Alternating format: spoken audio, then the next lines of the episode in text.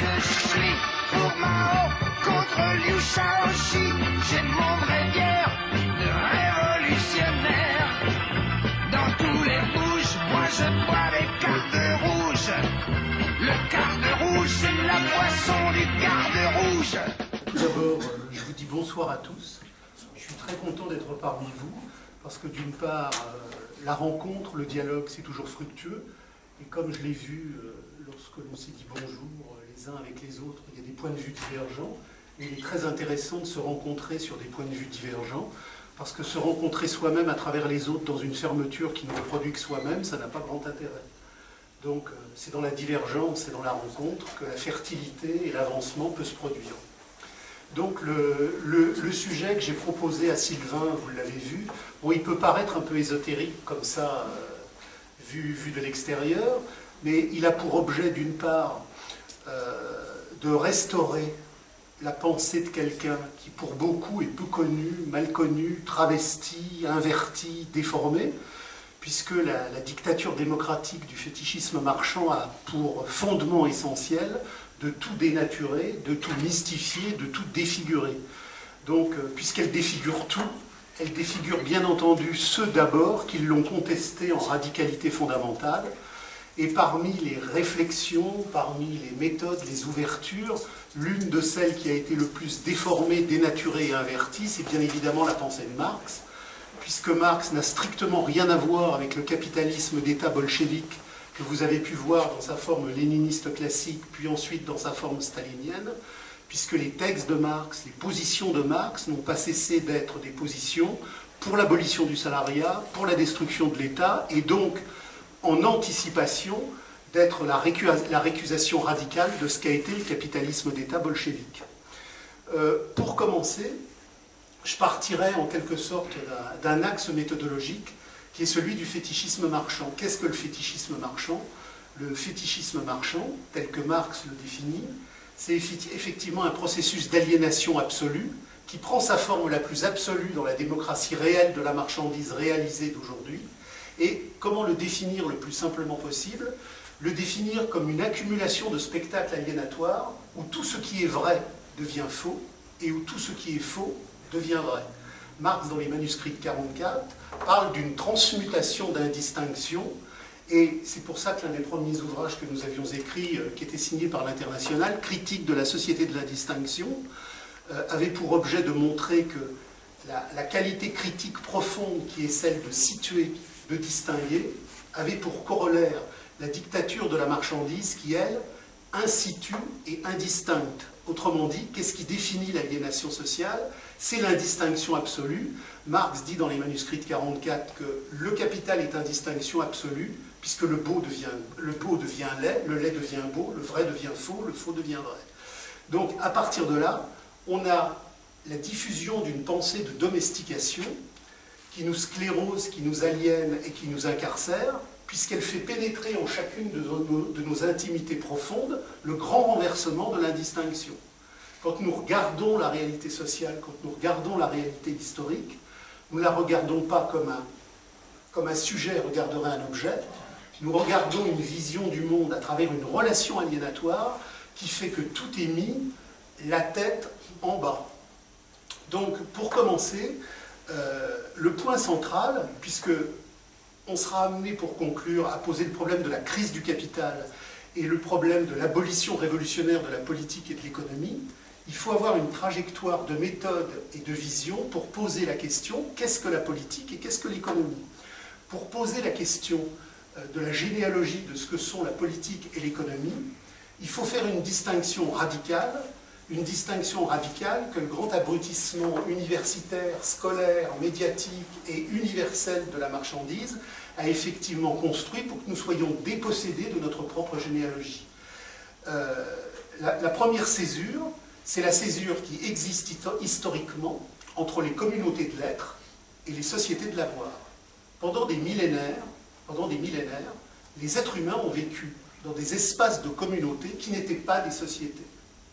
Ce n'étaient pas des sociétés, il n'y avait pas de travail, il n'y avait pas de religion, il n'y avait pas d'art, pas d'art, il n'y avait pas de domestication. On était dans des rapports d'immanence communautaire. ces rapports d'immanence communautaire, quelqu'un m'a dit euh, est-ce que vous pourriez, au fil de l'exposé, nous donner des références? Vous en avez une première qui est décisive, c'est le livre d'Engels, qui a été écrit donc par Engels, le, compagnon de lutte de Marx, et qui s'appelle Origine de la propriété et de l'État. Ce livre est décisif pour une raison très simple, c'est qu'il montre la césure, la césure radicale. Les Germains archaïques, par exemple, si vous lisez Jules César, La guerre des Gaules, si vous lisez Tacite, les Germains, vivent dans la forêt profonde, en des communautés organiques où il n'y a pas d'État, où il n'y a pas d'argent. Et César explique très bien, les Germains de la périphérie, qui sont en contact civilisationnel avec la Rome conquérante, ont déjà un degré de désagrégation qui fait qu'il existe des chefferies, une monnaie potentielle et une structuration hiérarchiste du groupe. Dans la communauté germanique profonde, telle que l'ont été les Celtes, les Grecs, avant leur déclin civilisationnel, on a la même structuration, c'est-à-dire une structuration antétrifonctionnelle. Un certain nombre d'entre vous qui sont bercés par la tradition connaissent Dumézil et la trifonctionnalité. Ce que montre Marx, c'est que la trifonctionnalité n'est pas le substrat indo-européen, mais quel est le substrat indo-européen de la décadence indo-européenne. C'est-à-dire que pendant des millénaires, la, trifonctionnalité guerrier, euh, producteur et prêtre n'a pas existé. Elle émerge à un moment donné où le groupe premier, le groupe organique, commence à, produire sa décadence organique. Alors, la, décadence organique, elle a bien évidemment des causes historiques, des causes réelles, des causes sociales. C'est le, passage accéléré du groupe à la société par le biais de la révolution néolithique. C'est-à-dire qu'avant la révolution néolithique, on a une structure historique, une structure sociale qui est basée sur l'unité des chasseurs-cueilleurs. Il n'y a pas d'agriculture. Le, module type des germains archaïques, mais que l'on n'a pas immédiatement sous les yeux, euh, le modèle type, bah, c'est les Sioux dans Danse avec les loups. Tout le monde à peu près a vu ce film de Kevin Costner. Euh, Danse avec les loups, c'est la communauté organique d'un peuple, d'une population qui n'a pas d'agriculture, puisque tout vient du bison. Le bison est nourriture, le bison est, le, bison est vêtement, euh, le bison avec les sabots et la colle, c'est ce qui permet toute une armature. Bref, le bison est tout. C'est d'ailleurs pour ça que quand la révolution capitaliste américaine a voulu exterminer le sioux, pour exterminer le sioux, elle a exterminé le bison, puisque dès lors qu'il n'y a plus de bison, il n'y a plus de sioux. Donc, la communauté organique est une communauté qui ignore le travail il n'y a pas de production pour la vente, il y a une production immanente pour le produire et le reproduire humain. Chez les Sioux, comme chez les Germains archaïques, on ne produit pas pour vendre, il n'y a pas de marché, il n'y a pas d'argent, on produit ce dont le groupe, dans sa communauté immanente, a besoin pour pouvoir reproduire la ligne historique de son temps. Alors, vous avez une... Euh, pour ceux qui s'intéressent aux Grecs, puisqu'on va parler des Grecs, vous avez une ligne qui est radicale qui va nous permettre de comprendre politique et économie. La Grèce archaïque, qui est donc une communauté organique, ignore la politique et elle ignore l'économie. La structure de base, c'est le génos. Euh, le génos, ça veut dire la souche. C'est une, une, souche qui est à la fois transmission du sang, puisque les groupes vivent en, en structuration autour de fratries, autour de groupes sanguinis, dit Engels, c'est la souche. Et cette souche ignore la propriété, cette souche ignore, cette souche ignore la division. C'est ce que l'on appelle la production gentilis. La production gentilis qu'ont connue tous les groupes humains, et en particulier les Indo-Européens, les Celtes archaïques, les Grecs archaïques, les Germains archaïques. Et, exemple grec important, puisqu'il va marquer le début civilisationnel de cette décomposition des êtres humains, aux alentours du IVe siècle, avec les réformes de Solon et de Clisthène, on va abolir le génos. Pourquoi on va abolir le génos? Parce que progressivement, par le biais d'une révolution néolithique qui s'est déployée, progressivement, on est en train de passer d'une production pour les besoins humains à une production pour la vente et pour les échanges. Quelle est l'importance des réformes de Solon et de Clisthène C'est qu'ils vont créer le démos. Qu'est-ce que le démos? Le démos, c'est pas, comme vont vous le vanter, tous les panégyriques de la dictature présente du capital, le peuple comme ça, le peuple communauté. Le peuple, le démos grec, qui va naître de la mort du génos, c'est une découpe territoriale qui signifie que dès lors, la terre du Génos, qui était indivisible, parce qu'elle était sacrale, la vieille racine indo-européenne, sacrale, sacer, SC, ça veut dire inappropriable, intouchable. Et sacrale, ce que l'on ne peut pas approprier, ce que l'on ne peut pas toucher par une mécanique monétaire d'appropriation. Dans la communauté organique, il n'y a pas de sacré et il n'y a pas de profane. Il n'y a que du sacral, puisque tout est sacral.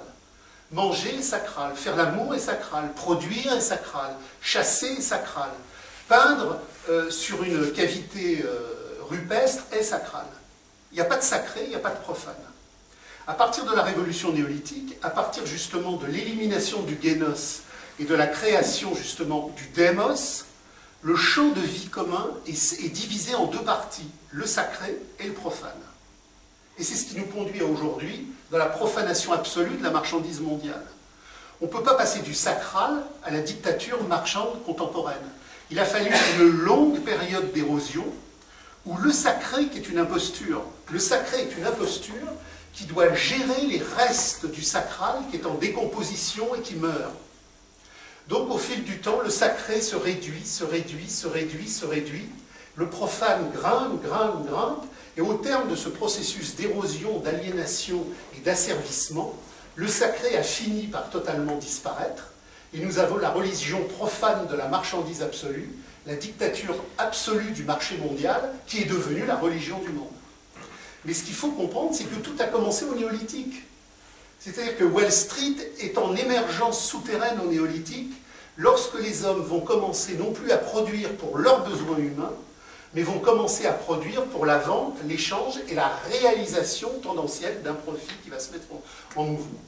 Donc la, la, première césure radicale que Marx voit, il la voit là autour de l'être générique, c'est les textes de 1842, 1843, 1844, avec en particulier la question juive, qui est un texte radical, puisqu'il met en marche une critique radicale de la valeur d'échange, et que c'est le préambule du capital, avec la critique radicale du capital financier, on y reviendra tout à l'heure, mais la première césure, elle est là, pendant des millénaires. Et si vous preniez une carte aujourd'hui, et que vous dressiez sur cette carte le plan général de l'évolution de l'espèce, nous avons des milliers d'années anté-néolithique, et nous avons que quelques siècles historiques correspondant à la révolution néolithique et à l'émergence de la civilisation. Donc, notre génos, notre souche profonde, notre ancestralité des profondeurs, elle a pendant été des millénaires sans État, sans religion, sans pouvoir. Je prends l'exemple de Lascaux qui est, très souvent euh, euh, représenté par le, crétinisme universitaire de la marchandise, on vous dit à Lascaux, il y a de l'art et il y a de la religion. Non. À Lascaux, il n'y a ni art ni religion. On est dans une communauté organique où le chasseur du matin est un pêcheur de l'après-midi et un peintre du midi. Quand on fait des fouilles spécifiques dans ces grottes-là, on voit qu'il n'y a pas de division spatiale des enclos, des lieux, des activités.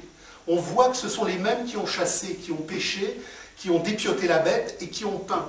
Il n'y a pas d'activité spécialisée aliénatoire. Et il n'y a pas de religion, c'est-à-dire de sacré, qui vient parfaire la domestication. Il y a un sacral. Euh, Dive, en vieil indo-européen, c'est la lumière infinie des jours présents.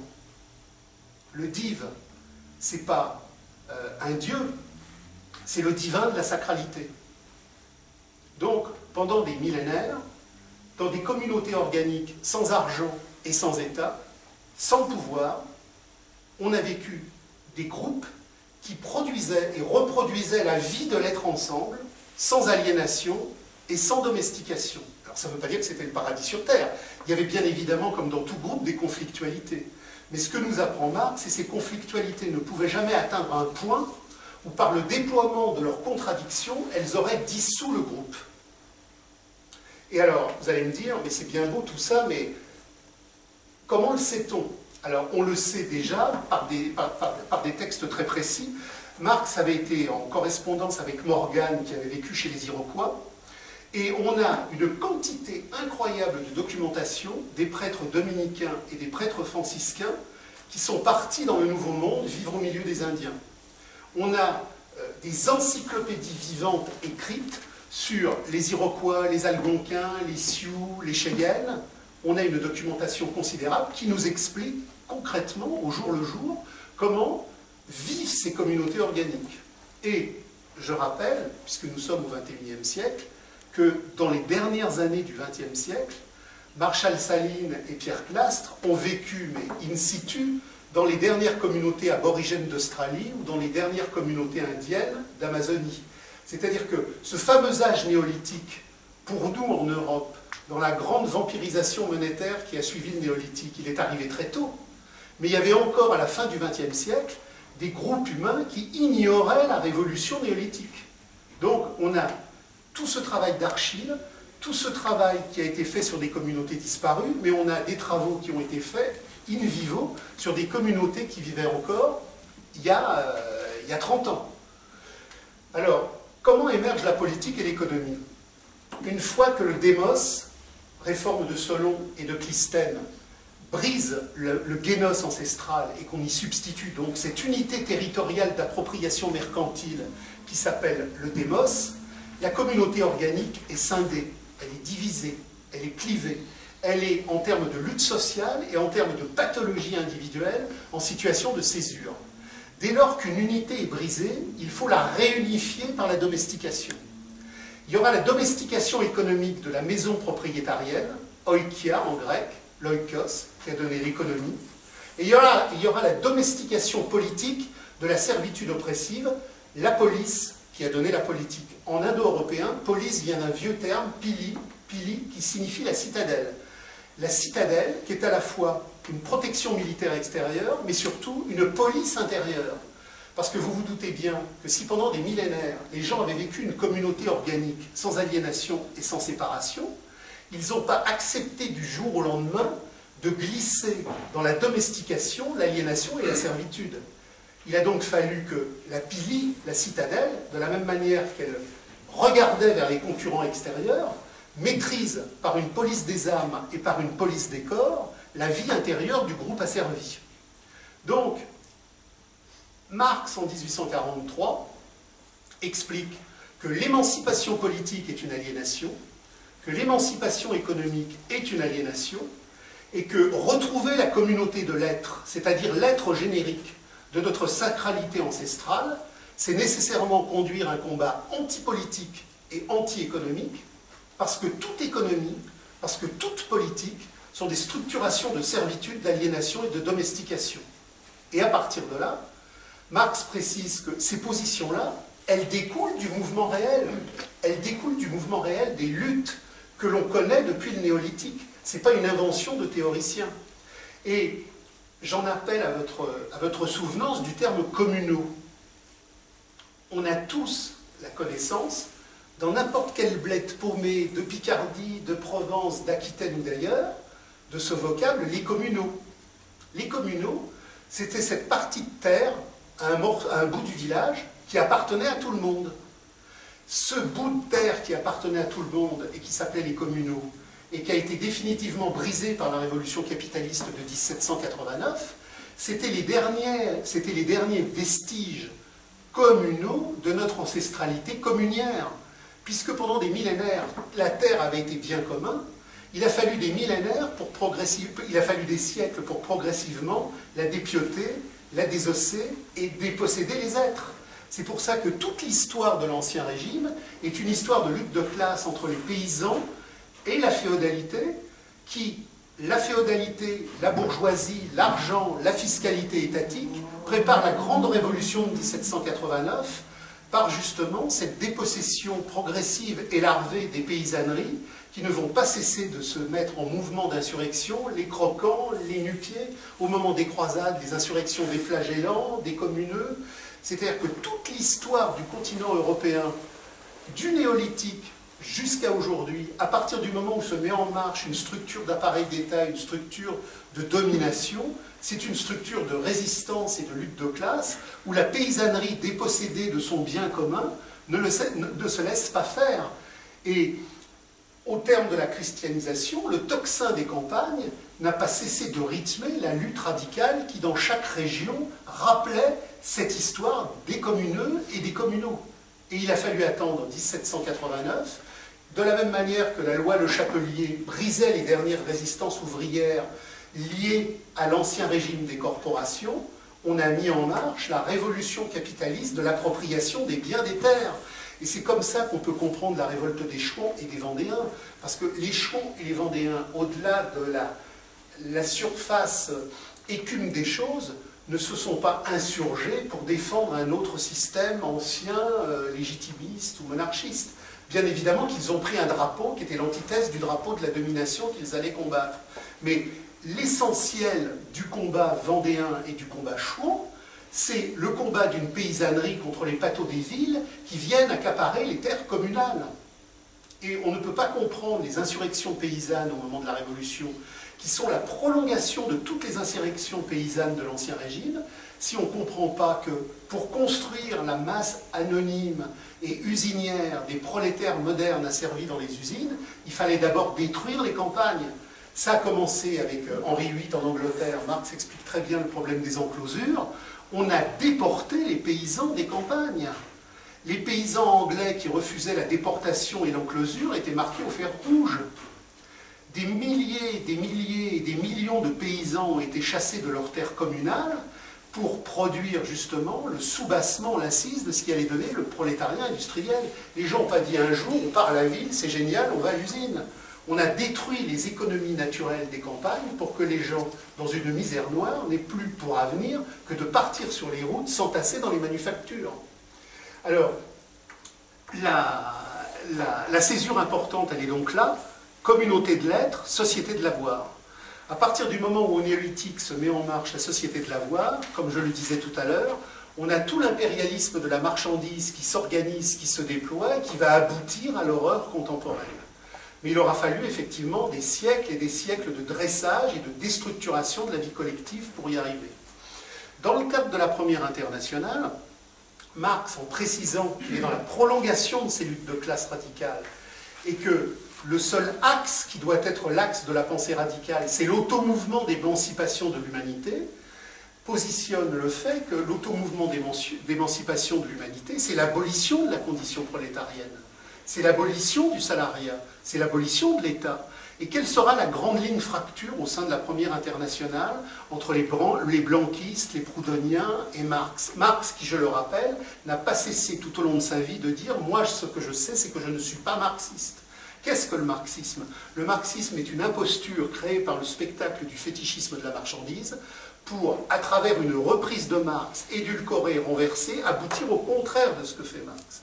Il y a autant de rapports entre Marx et le marxisme qu'entre Jésus euh, mettant dehors les marchands du temple et Calvin prenant la théologie de la bourse à Genève.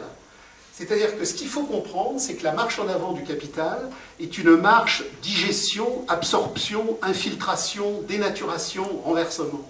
Chaque fois qu'une pensée radicale émerge, le capital s'en empare pour la retourner, la digérer, la sceptiser, la neutraliser.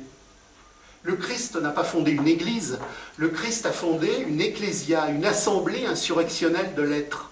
Quand il dit mon royaume n'est pas de ce monde, ça ne veut pas dire mon royaume est là-haut, ça veut dire mon royaume est là, mais hors des emprises de la marchandise et du temple de l'argent. L'Église qui s'est mise en marche à la décadence de l'Empire romain, l'Église ecclésiastique institutionnelle, elle reprend bien évidemment une partie du message, mais totalement édulcorée. L'Église qui se constitue à la droite de Constantin, parce que tous les cultes païens sont en décomposition, elle a pour objet la neutralisation des incendies sociaux, l'aseptisation des consciences radicales et la soumission au pouvoir de l'empereur. Il y a donc un abîme radical entre les évangiles, l'incendie social et la critique radicale qui en résulte, et l'Église institutionnelle. Alors si aujourd'hui on attaque l'Église et qu'on ne bouffe d'ailleurs que du catholique, parce que le catholique est la proie première du vampirisme, de l'impérialisme, de la marchandise. Pourquoi? C'est pas parce que l'Église est dangereuse, c'est parce que le message incendiaire du Christ est si fort que même dans une église qui l'aseptise, il continue à transparaître et à transpirer. L'ennemi de la marchandise, c'est justement le Christ radical. Et c'est d'ailleurs pour ça que Engels comme Marx ont écrit de nombreux textes sur l'origine du christianisme en montant la portée incendiaire et insurrectionnelle du christianisme primitif. Et c'est d'ailleurs pour ça que tout au long du Moyen Âge, contre l'Église, contre les papes, contre la monarchie, contre le fiscalisme étatique. Vous aviez constamment des irruptions paysannes qui voulaient le paradis sur terre et le royaume du Christ ici et maintenant, non pas après la mort. Euh, j'ai fait circuler un texte récemment, certains d'entre vous l'ont peut-être vu, il s'appelle La croisade des communeux, la croisade des pastoureaux. Au moment où Saint-Louis était prisonnier euh, à Mansoura, vous avez une insurrection paysanne, mais absolument folle en France. Picardie, Normandie, plus de 100 000 paysans sont arrivés à Paris avec fourches et faux. Et ils disaient, mais le tombeau du Christ, c'est la matière de notre sacralité à tous. Saint Louis est prisonnier parce que la noblesse, la féodalité, l'Église, le fiscalisme étatique sont la trahison du message du Christ. Et vous aviez constamment des insurrections paysannes contre le château, contre la bourgeoisie, contre les curés officiels, qui disaient Nous voulons le paradis sur terre, au sens où le Christ a dit communauté des biens. Donc cette idée incendiaire de la communauté des biens, telle qu'on la trouvait dans la communauté organique, elle revient sans arrêt se manifester sur terre dans des formes d'insurrection. Et à partir de la révolution capitaliste de 1789, elle va passer du monde paysan au monde ouvrier. C'est quoi les premiers ouvriers? C'est des paysans chassés de leurs terres. Le flambeau insurrectionnel des communeux du XIIIe, du XIVe, du XVe, on le retrouve dans la commune de Paris, avec des prolétaires insurgés qui ne veulent pas plus de salariat et un État juste. Ils veulent la communauté humaine radicale contre l'argent.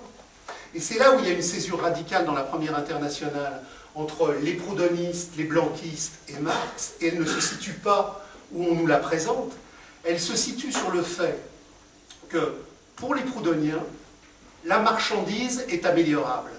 Le crédit mutuel, le juste équilibre, le fédéralisme des répartitions nouvelles. Proudhon a cette idée que la marchandise peut être améliorée et qu'on peut donc, à partir d'antinomies rééquilibrées, construire quelque part une économie sociale. Alors que pour Marx, le problème est clair, la marchandise n'est pas amendable, la marchandise est anti-humaine, l'État est anti-humain, et il convient d'abolir radicalement l'argent, la marchandise et l'État. Et c'est pour ça que tout au long du XIXe siècle, vous aurez des luttes entre les radicalistes et les réformistes. Faut-il abolir l'argent? Faut-il détruire l'État? Ou y a-t-il un État possible ou un argent possible qui serait plus humain? Et Marx nous dit, l'argent, l'État, ça ne sera jamais humain puisque c'est effectivement la sanction de notre dépossession par un système qui, depuis le néolithique, a mis en marche une production aliénatoire mortifère qui nous écrase, qui nous vampirise et qui nous détruit. Donc là, on a quelque chose de décisif. Et on a quelque chose de décisif parce que l'œuvre de Marx est la préfiguration radicale de tous les courants radicaux qui, au moment où le bolchevisme s'emparera des pays de l'Est, en feront la critique la plus radicale. À l'époque où, Charles, euh, à l'époque où euh, Charles Maurras ne savait même pas qui était Lénine, vous aviez des petits groupes radicaux avec Pankow, avec Rosa Luxembourg, avec euh, Gustave le Français en France, qui dénonçaient ce que le léninisme allait produire en Russie comme capitalisme d'État effroyable, puis dans ses formes trotskistes, puis dans ses formes maoïstes, etc., etc., etc. Et les pays de l'Est n'ont jamais été que l'apothéose du capitalisme d'État. Bien évidemment, en plus, financé par la haute banque américaine, puisque dans le cadre des repartages géostratégiques, il convenait qu'une fois toutes les révolutions massacrées, Kronstadt 21 et toutes les autres après, on puisse réorganiser et réguler le capital dans un système qui aurait homogénéisé l'ensemble. Donc, la première césure, communauté de l'être, société de l'avoir, elle est décisive. Elle est décisive parce que depuis que nous vivons depuis des siècles dans la société de l'avoir, nous sommes domestiqués religieusement, politiquement et économiquement. Ce qui fait qu'on nous dit, il y a toujours eu de la politique, il y a toujours eu de l'économie, il y a toujours eu de la religion, il y a toujours eu des patrons, il y a toujours eu de la dépossession, il y a toujours eu de l'aliénation. Le grand abrutissement universel de légitimation de notre servitude, il est là, dans l'oubli systématique des communautés de l'être, pour nous faire croire que nous avons toujours connu des sociétés de l'avoir, ce qui est faux. Et la grande insurrection qui est positionnée dans la première internationale, elle est là, il ne s'agit pas de réaménager la société de l'avoir dans une forme quelconque. De l'extrême gauche du capital à l'extrême droite du capital, tous les courants politiques vous proposent, sous une forme ou sous une autre, le réaménagement des conditions d'asservissement au à la marchandise et à l'État. On vous propose une banque différente, on vous propose une économie différente, mais la permanence invariante de la dépossession aliénatoire, elle est là, et c'est pour ça que Marx disait, tous les raquettes politiques, de l'extrême gauche à l'extrême droite, sont complices de notre servitude maintenue. Ce qui est en jeu, c'est l'automouvement d'émancipation de notre qualité humaine, non pas pour améliorer la condition ouvrière, mais pour abolir la condition prolétarienne. L'objet de l'acte d'émancipation n'est pas que nous ayons des meilleurs salaires. L'objet de l'acte d'émancipation est que nous abolissions le salariat. Le salariat qui, en tant que tel, est la servitude la plus impénétrable et la plus insupportable du temps. Marx disait toujours, il y a une différence essentielle entre l'esclave et le salarié, c'est que l'esclave est vendu une fois pour toutes. Le salarié doit se vendre à chaque seconde, dans une génuflexion infinie devant le système des objets et devant les systèmes d'oppression qui l'enchaînent et qui le cadenassent. Le salariat, c'est pire que l'esclavage. C'est le contraire de ce qu'on nous explique. Parce que justement, dans le cheminement de l'indistinction aliénatoire, puisque le vrai est le faux et le vrai est le fait, puisque le vrai est le faux et le faux est le vrai, on nous explique l'intégralité de l'histoire à rebours, comme un panégyrique, comme une ascension vers quelque chose qui est toujours plus positif. Or, dans les relations d'humanité, dans les relations d'humanité, plus nous avançons dans le temps de la dépossession, plus les relations humaines sont inhumaines. On a découvert euh, sur une période archéologique préhistorique qui s'appelle l'Albergensis, qui doit correspondre à peu près à 30 000 ans avant Jésus-Christ, dans une grotte d'Espagne du Nord, un groupe, un groupe de chasseurs-cueilleurs. Et dans le cadre de ce groupe de chasseurs-cueilleurs, on a découvert une jeune femme qui avait une trentaine d'années, mais qui, après les expertises osseuses nécessaires, a permis de rendre compte qu'elle souffrait d'une maladie génétique qui la rendait impossible à tout mouvement depuis sa naissance. Ce qui signifie que dans un groupe de chasseurs-cueilleurs, où dix personnes vivaient en communauté, cette personne qui ne rapportait rien, qui était totalement immobile, invalide et improductive, a été, dans l'émotion et la tendresse, accueillie, caressée, préservée. Aujourd'hui, dans la modernité démocratique de la dictature de l'argent, vous voyez des gens à tous les coins de rue qui crèvent sur des, sur bouts de bois ou sur des cartons pisseux en 30 000 avant Jésus-Christ, un groupe de chasseurs-cueilleurs avait déjà une relation d'humanité radicale pour que quelqu'un soit préservé et totalement pris en charge par le groupe. Donc quand on vous dit euh, l'humanité c'est devant, et chaque fois que dans le champ de l'humanité on voit quelque chose d'atroce, on vous dit mais c'est la barbarie, c'est une imposture sémantique, c'est une imposture culturelle et c'est une imposture stratégique. La barbarie est humaine, la civilisation ne l'est pas. La civilisation, kiwis, c'est le dressage, c'est l'assujettissement à la norme politique, à la norme culturelle, à la norme économique. Le civilisé est un anti-humain, le barbare est un humain. Et on a renversé les termes pour justifier l'apothéose démocratique des grandes hécatombes irakiennes, des grandes hécatombes qu'on a connues en 14-18 et de toutes les hécatombes qu'on a rencontrées. Donc, comprendre le fétichisme de la marchandise, comprendre l'indistinction euh, de la marchandise qui se répand dans nos têtes et dans nos cœurs, c'est comprendre que tout est à l'envers. Mais tout est à l'envers euh, dans l'absolue nécessité. On peut prendre n'importe quel sujet, la médecine. un, groupe de chasseurs-cueilleurs de Papouasie-Nouvelle-Guinée, euh, il y avait 20 ou, 20 ou 30 membres. Chaque membre était capable de citer 3000 fleurs ou 3000 feuilles avec toutes les capacités thérapeutiques qu'elles avaient. Aujourd'hui, vous allez voir un Toubib, le Toubib, c'est le VRP de l'ordre pharmaceutique industriel du capital. Il ouvre son Vidal et il vous dit, voilà, ça, ça, ça, et il vous tue. Donc, il faut, comprendre que tout est à l'envers de nos représentations. Et moi, je le vois, non seulement avec mes enfants, mes petits-enfants et, et tous les enfants que l'on rencontre, on se heurte à un mur de béton, à une glaciation culturelle incroyable, parce qu'on est rentré dans ce que Marx appelle la domination accomplie de la marchandise, et la domination accomplie de la marchandise, elle rentre à travers cette, tout ce totalitarisme numérique et il est de plus en plus difficile de faire comprendre aux gens ce qui a existé. Euh, Hegel, Heidegger et Marx ont la même formule sur l'oubli de l'être, en disant qu'il y a quelque chose de terrible dans l'oubli de l'être, c'est que c'est un oubli des racines profondes. Euh, vous pouvez oublier un rendez-vous, Vous aviez rendez-vous à 14h et vous oubliez le rendez-vous de 14h. Mais vous oubliez quelque chose que vous avez su. Vous avez su que vous aviez un rendez-vous à 14h. On a réussi, par le grand dressage civilisationnel, à nous faire oublier la communauté de l'être, non pas comme un rendez-vous qu'on aurait oublié, mais comme une substance qui n'aurait jamais existé. On fait de nous des hommes sans passer d'enracinement dans le génos radical de la subversion première, pour faire de nous des consommateurs aliénés du spectacle démocratique de la marchandise circulante. Et c'est comme ça l'infini. Alors, je, vais avancer un peu maintenant sur la problématique de la crise elle-même.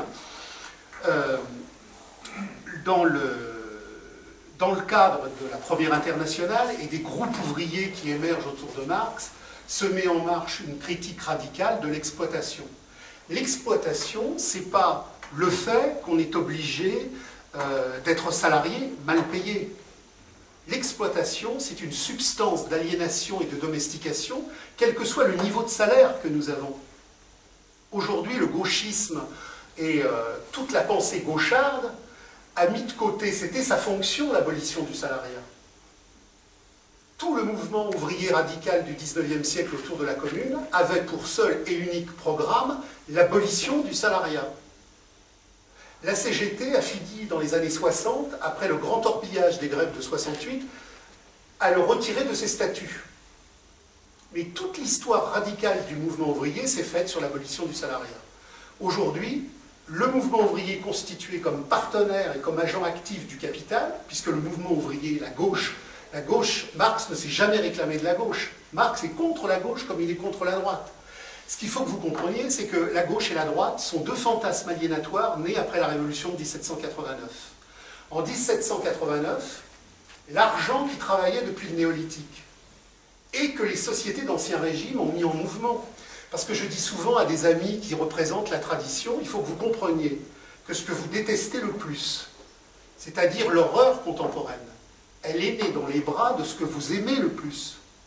Cette société de tradition, le Moyen Âge, le XVe siècle, le XVIe siècle, comparée à l'horreur industrielle actuelle, vous vous dites, ah c'était quand même autre chose, ça avait quand même une autre carrure. Saint-Louis, Philippe le Bel, Clovis, c'est quand même autre chose. Mais l'argent qui prend le pouvoir en 1789, dans la révolution bourgeoise de 89, il n'a pas été parachuté comme ça le 1er janvier 1789. C'est une matrice en travail qui travaille depuis le néolithique et qui travaille d'une manière particulièrement performante depuis que les sociétés d'Ancien Régime, c'est-à-dire les sociétés de la trifonctionnalité aliénatoire, guerriers, producteurs, prêtres, avec en sous-main l'argent du fiscalisme étatique et de la cristallisation sociale, se sont mis en mouvement. Alors bien évidemment, sous Clovis, l'argent travaille beaucoup moins que sous Philippe le Bel. Sous Philippe le Bel, il travaille beaucoup moins que sous Mazarin. Et sous Mazarin, il travaille beaucoup moins que sous Turgot. Mais il faut faire le lien. Tout a commencé dans la monarchie d'Ancien Régime qui s'épaulait pour construire sa monarchie sur l'argent de la bourgeoisie des villes pour casser le féodalisme. Donc, cette révolution capitaliste de 1789, elle vient de bien avant.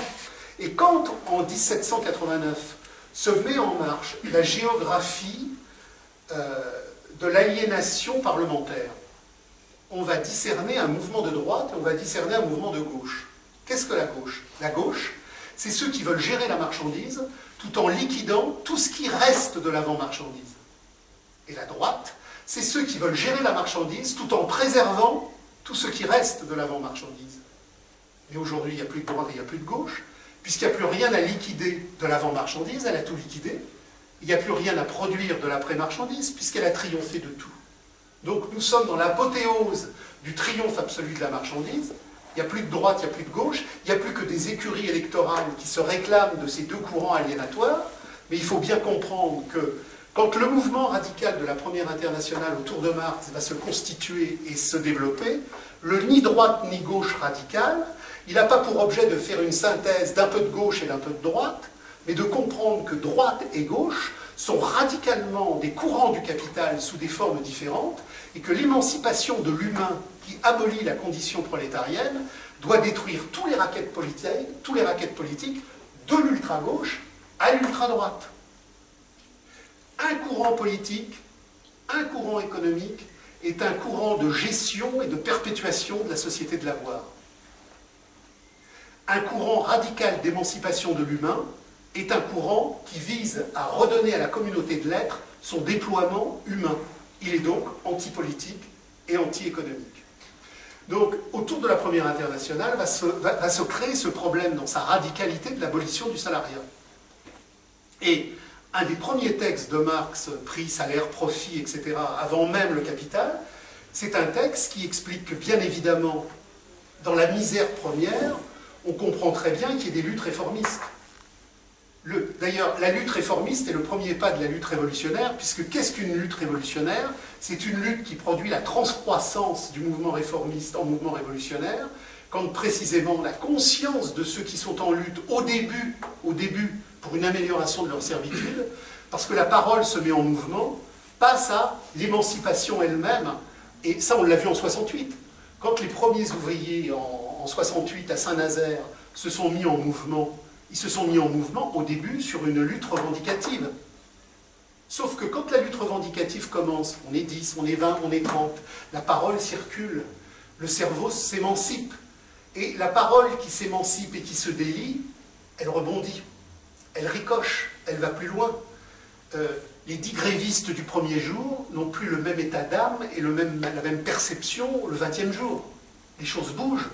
Et c'est pour ça que quand on se retrouve à, l'apogée du mouvement de 68, on a dans les usines des tas de groupes radicaux qui, bien au-delà de la gauche du capital, bien au-delà du gauchisme qui représente la figure extrême des flics du capital, sont en contestation subversive. Ceux qui ont commencé la lutte pour améliorer leur misère quotidienne sont déjà à dire mais on ne peut pas reprendre le travail, il y a un autre monde à envisager, il y a une communauté humaine à dessiner. On ne peut pas simplement réagencer l'argent. Il y a autre chose à entrevoir. Donc c'est pour ça que la lutte se met en mouvement à partir d'une revendication, mais que très vite, elle se généralise. Et c'est pour ça que, entre guillemets, la gauche du capital, à travers les syndicats, veut isoler les luttes, comme on l'a vu là dernièrement pour la SNCF, avec le maillon, le maillon premier de, coopération avec le gouvernement, mais le maillon deuxième avec Sudrail et la CGT qui faisait tout pour empêcher la, la généralisation des luttes. Il fallait que les, cheminots restent enfermés dans la lutte de leur statut, dans les barbelés de la prison travailliste de leur emploi, mais il ne fallait pas de conjonction, il ne fallait pas sortir. Euh, en, 1936, en 36, euh, Blum a eu cette formule qui est quand même relativement intelligente. Il disait les, les ouvriers occupaient les usines, mais les usines occupaient les ouvriers. En 1936, les syndicats, et ce qui était à l'époque les gauchistes, avaient enfermé les ouvriers dans les entreprises. Il fallait pas qu'ils sortent. Les femmes venaient leur apporter à manger, c'est avec des paniers et des cordes qu'on passait le litron et le sandwich. Il fallait isoler le type de Renault dans Renault, le type de Peugeot dans Peugeot. Pourquoi? Parce qu'à partir du moment où la lutte cesse d'être imprimée dans l'horizon étroit d'une servitude salariale précise et que les paroles se mettent en mouvement, les barbelés de l'entreprise cèdent. Et c'est à ce moment-là qu'une dynamique incendiaire peut se mettre en marche. La fonction première des syndicats est d'enfermer les gens dans la défense illusoire de leurs revendications premières, en empêchant absolument qu'il y ait une généralisation. Donc, à partir de ces positionnements-là, Marx précise, à travers les groupes radicaux qui ont émergé, que l'objet de l'émancipation, c'est l'abolition du salariat c'est l'abolition du salariat, ce n'est donc pas le, réaménagement de l'exploitation, mais son abolition. Et à partir de là, il fait une analyse extrêmement précise et extrêmement rigoureuse de ce qu'est l'exploitation, à partir, bon alors là je fais vite, de concepts divers et variés, en, particulier le concept du temps de travail socialement nécessaire, contre toute l'économie vulgaire, contre toute l'économie aliénatoire, Marx montre que les marchandises n'ont pas une valeur puis un prix sur le marché parce qu'elles auraient une utilité. Ce n'est pas les utilités qui font la valeur. Ce qui fait la valeur, c'est la valeur du temps de travail socialement nécessaire à leur production, étant donné qu'une partie du travail ouvrier n'est pas payée. C'est précisément parce qu'il y a une partie du travail ouvrier qui n'est pas payée que la marchandise dégage une survaleur et qu'elle a donc une valeur qui sur le marché devient un prix et qui produit à partir de là la possibilité de l'échange et la possibilité de la réalisation en argent. À partir de là, il va dégager une des lois essentielles du système capitaliste, qui est la loi de la baisse tendancielle du taux de profit. La marchandise n'a de la valeur que par le travail ouvrier exploité qui va passer dans la marchandise. Les machines ne produisent pas de valeur. Les machines ne produisent de la valeur que pour autant qu'elles transmettent à la marchandise la valeur cristallisée du travail ouvrier qui les a produits. Donc la machine ne produit pas de valeur. Sauf que le système capitaliste est une contradiction en procès. Dans le cheminement concurrentiel du marché, la valeur, c'est de l'argent, l'argent, c'est du temps, et il faut produire de plus en plus vite. Et pour produire de plus en plus vite, on est dans la contradiction, il va falloir recourir aux machines qui ne produisent pas de valeur, alors même que le travail ouvrier qui seul produit de la valeur va proportionnellement décroître. C'est donc la loi de la baisse du taux de profit. Le profit est condamné. Plus il y a robotisation, plus il y a mécanisation, le profit est condamné à baisser. Donc si le profit baisse, le système, pour pouvoir avancer, il est obligé à, compenser la baisse du taux par l'augmentation de la masse. Donc, compensation de la baisse du taux par l'augmentation de la base, on arrive à ces délires fantaisies de production, c'est-à-dire qu'on a 10 millions de bagnoles au Japon, 10 millions de bagnoles en Europe, 10 millions de bagnoles aux États-Unis, on produit, on produit, on produit, et on aboutit à, à, ce niveau crisique, objectif, palpable et tangible, qui est la saturation des marchés. À un moment donné, la baisse du taux de profit, compensée nécessairement dialectiquement par une masse de plus en plus déployée, va saturer les marchés. Et c'est là la racine radicale de la crise. La crise n'est pas due au fait que le système est mal géré. Quand vous voyez les couillons du NPA qui vous disent Ah, mais il y a de l'argent, il y a de l'argent, les patrons ont de l'argent, oui, les patrons ont de l'argent, mais la conception radicale de la crise défendue par Marx, c'est pas que les patrons ont de l'argent ou pas de l'argent. Il n'y a pas la crise parce que le système est mal géré ou géré d'une façon spécifique. Il y a la crise parce que quel que soit le mode de gestion que le capital aurait, il y a quelque chose qui dépasse et qui supplante tout mode de gestion, c'est la baisse du taux de profit. Et cette baisse du taux de profit qui produit, une, qui produit une nécessité de masse de plus en plus forte produit une saturation des marchés. Et à partir de là, le capital rentre dans un cycle d'autodestruction systématique, c'est-à-dire qu'on a des crises, au XIXe siècle qui correspond à la période de domination formelle du capital. Alors il y a deux concepts très forts chez Marx, c'est la domination formelle et la domination réelle. Le capital, à partir de la révolution capitaliste médiévale des villes italiennes jusqu'à la guerre de 14, a connu une période de domination formelle. Qu'est-ce que ça veut dire?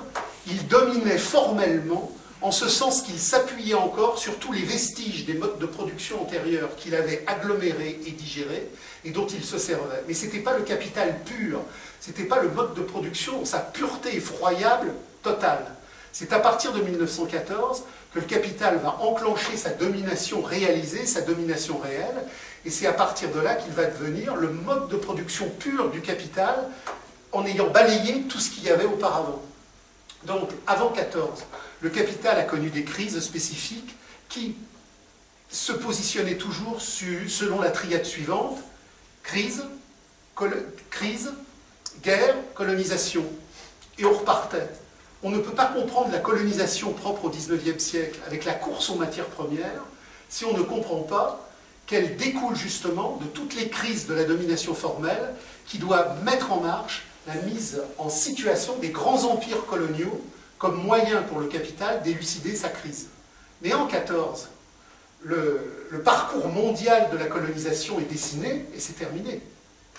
Donc le capital ne va plus être hétérodestructif en, détruisant les sociétés antérieures, comme il le faisait auparavant. C'est-à-dire qu'en bah, 1860, on détruit l'Empire du Milieu, on détruit l'Inde, euh, guerre de l'opium. C'est-à-dire que tout le développement du capital au XIXe siècle s'est fait en partie sur ces nouveaux marchés, mais en 14 c'est fini, il n'y a plus de nouveaux marchés. Donc, la grande crise des années 1913-1914, avec la course navale, Angleterre, euh, euh, Empire allemand et développement surtout de la machine-outil allemande, avec un gigantesque mouvement de conquête du monde par l'industrie allemande, ça rend nécessaire, au niveau de la saturation des marchés, la première boucherie mondiale. Et cette première boucherie mondiale, elle résout la grande crise des années 1910-1913. Mais elle la résout momentanément, parce que la baisse du taux de profit, elle est substantielle identitairement à la nature cannibale du capital. Et dans les années 30, on retrouve le même problème. Et on repart, Deuxième Guerre mondiale, partage des marchés, destruction du continent européen, conquête de l'impérialisme américain sur la totalité du monde, etc. Donc ce qu'il faut comprendre, c'est que en domination formelle, le système a pour triade organisationnelle la dialectique suivante, crise, colonisation, crise, colonisation, et à partir de 1914, c'est crise, guerre mondiale, reconstruction. Le capital ne fait pas la guerre par, euh, par militarisme intempestif. Il fait la guerre parce que la mort, la mort sur les champs de bataille est la continuation nécessaire de la paix dans les usines du salariat. Le commerce, c'est la guerre, la guerre, c'est le commerce. Donc il y a une logique intrinsèque à cette gigantesque inhumanité qui n'est pas la barbarie. Parce que dans les communautés primitives, on a des guerres ponctuelles, limitées et locales. Et on a des guerres qui ne sont jamais des guerres de diabolisation. Quand un Sioux euh, détruit un village pony, il adopte les enfants ponis. Il n'y a jamais de guerre totale dans la communauté primitive. La guerre totale, c'est le concept né par la domination réelle totale du capital au moment où il est dans son expansion totalement réalisée du monde et qu'il doit asservir le monde dans la paix comme dans la guerre. Alors, on a aujourd'hui a une crise gigantesque. Et il devrait normalement y avoir une troisième guerre mondiale. Le problème, c'est que l'impérialisme américain, au terme du deuxième charnier mondial, n'a pas simplement détruit ses concurrents, c'est-à-dire le Japon et l'Allemagne, il a vassalisé culturellement les continents moraux de ses adversaires. Ce qui fait qu'aujourd'hui, le Japon et l'Allemagne sont des vassaux de l'impérialisme américain. Donc, ce qu'il a fait euh, quand il bombardait Hambourg, Dresde ou Tokyo, pour prendre les marchés de l'adversaire, il ne peut pas le faire aujourd'hui. Donc il le fait par l'infiltration. Il a créé, à travers Jean Monnet et toute une série, de serviteurs, le bombardement diplomatique d'infiltration. Il n'y a plus besoin de détruire l'Europe et le Japon avec des bombardiers stratégiques on les détruit par des structurations diplomatiques, communautaires, euh, commerciales et politiques qui sont totalement vassalisées. Regardez la guerre du Golfe. La guerre du Golfe, la première en 99. En 99, vous avez un marché irakien, vous avez un marché syrien, vous avez un marché perse qui sont, à partir du grand levier irakien, totalement sous partenariat européen avec une très très grande détermination des secteurs stratégiques français, par l'infiltration, par l'intégration des dispositifs européens aux dispositifs américains, la France va, dans le cadre des opérations acceptées par Mitterrand, aller détruire elle-même son principal partenaire commercial. Les Américains n'ont plus besoin de bombarder les entités qui leur sont adverses, il les neutralise de l'intérieur par une Europe totalement euthanisée qui correspond au degré supérieur de la domination américaine du billet Donc, il faut bien comprendre toute cette suite-là en gardant à l'esprit que l'œuvre de Marx n'est pas la biologie du capital, mais sa nécrologie. Marx n'a pas écrit pour la société du XIXe siècle. Marx a structurer toute son analyse sur ce qu'il appelle la domination réelle, c'est-à-dire le capital du XXIe siècle. Il n'emploie pas le mot informatique, mais il décrit dans le sixième chapitre inédit toutes les machineries qui sont l'informatique, qui sont la numérique. L'ordre actuel tel qu'il existe, dans la réalisation absolue de la dictature de la valeur, a été analysé dans sa complexité, dans la totalité de son étendue, et dans la compréhension radicale de son mécanisme uniquement par Marx. Alors pas par Marx, pas parce que Marx était un génie, mais parce que dans le cadre des luttes de classe radicales, tout ce qui s'est positionné autour des luttes de 1844 et de la Commune, lui a, en tant qu'il était l'écho des luttes les plus radicales, permis d'avoir la juste anticipation de tous les mécanismes qui allaient conduire au despotisme absolu de la marchandise contemporaine. Alors vous avez aujourd'hui un certain nombre d'auteurs qui peuvent, sur un aspect donné, cibler quelque chose. Mais il faut revenir au présocratique, il faut revenir à Hegel, il faut revenir à Marx. Ce qui est décisif, c'est le tout. La vérité, c'est le tout unitaire de l'histoire dans son déploiement total. Et là, je fais une petite parenthèse sur les présocratiques qui me permet de retourner à Marx. Ce qu'il faut comprendre, c'est que la, philosophie radicale est née avec les présocratiques.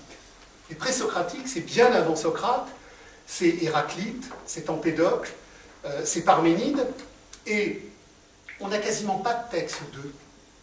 On a quelques fragments, mais des fragments qui sont tellement riches qu'ils sont mille fois plus riches que toutes les bibliothèques que vous pourrez jamais rencontrer.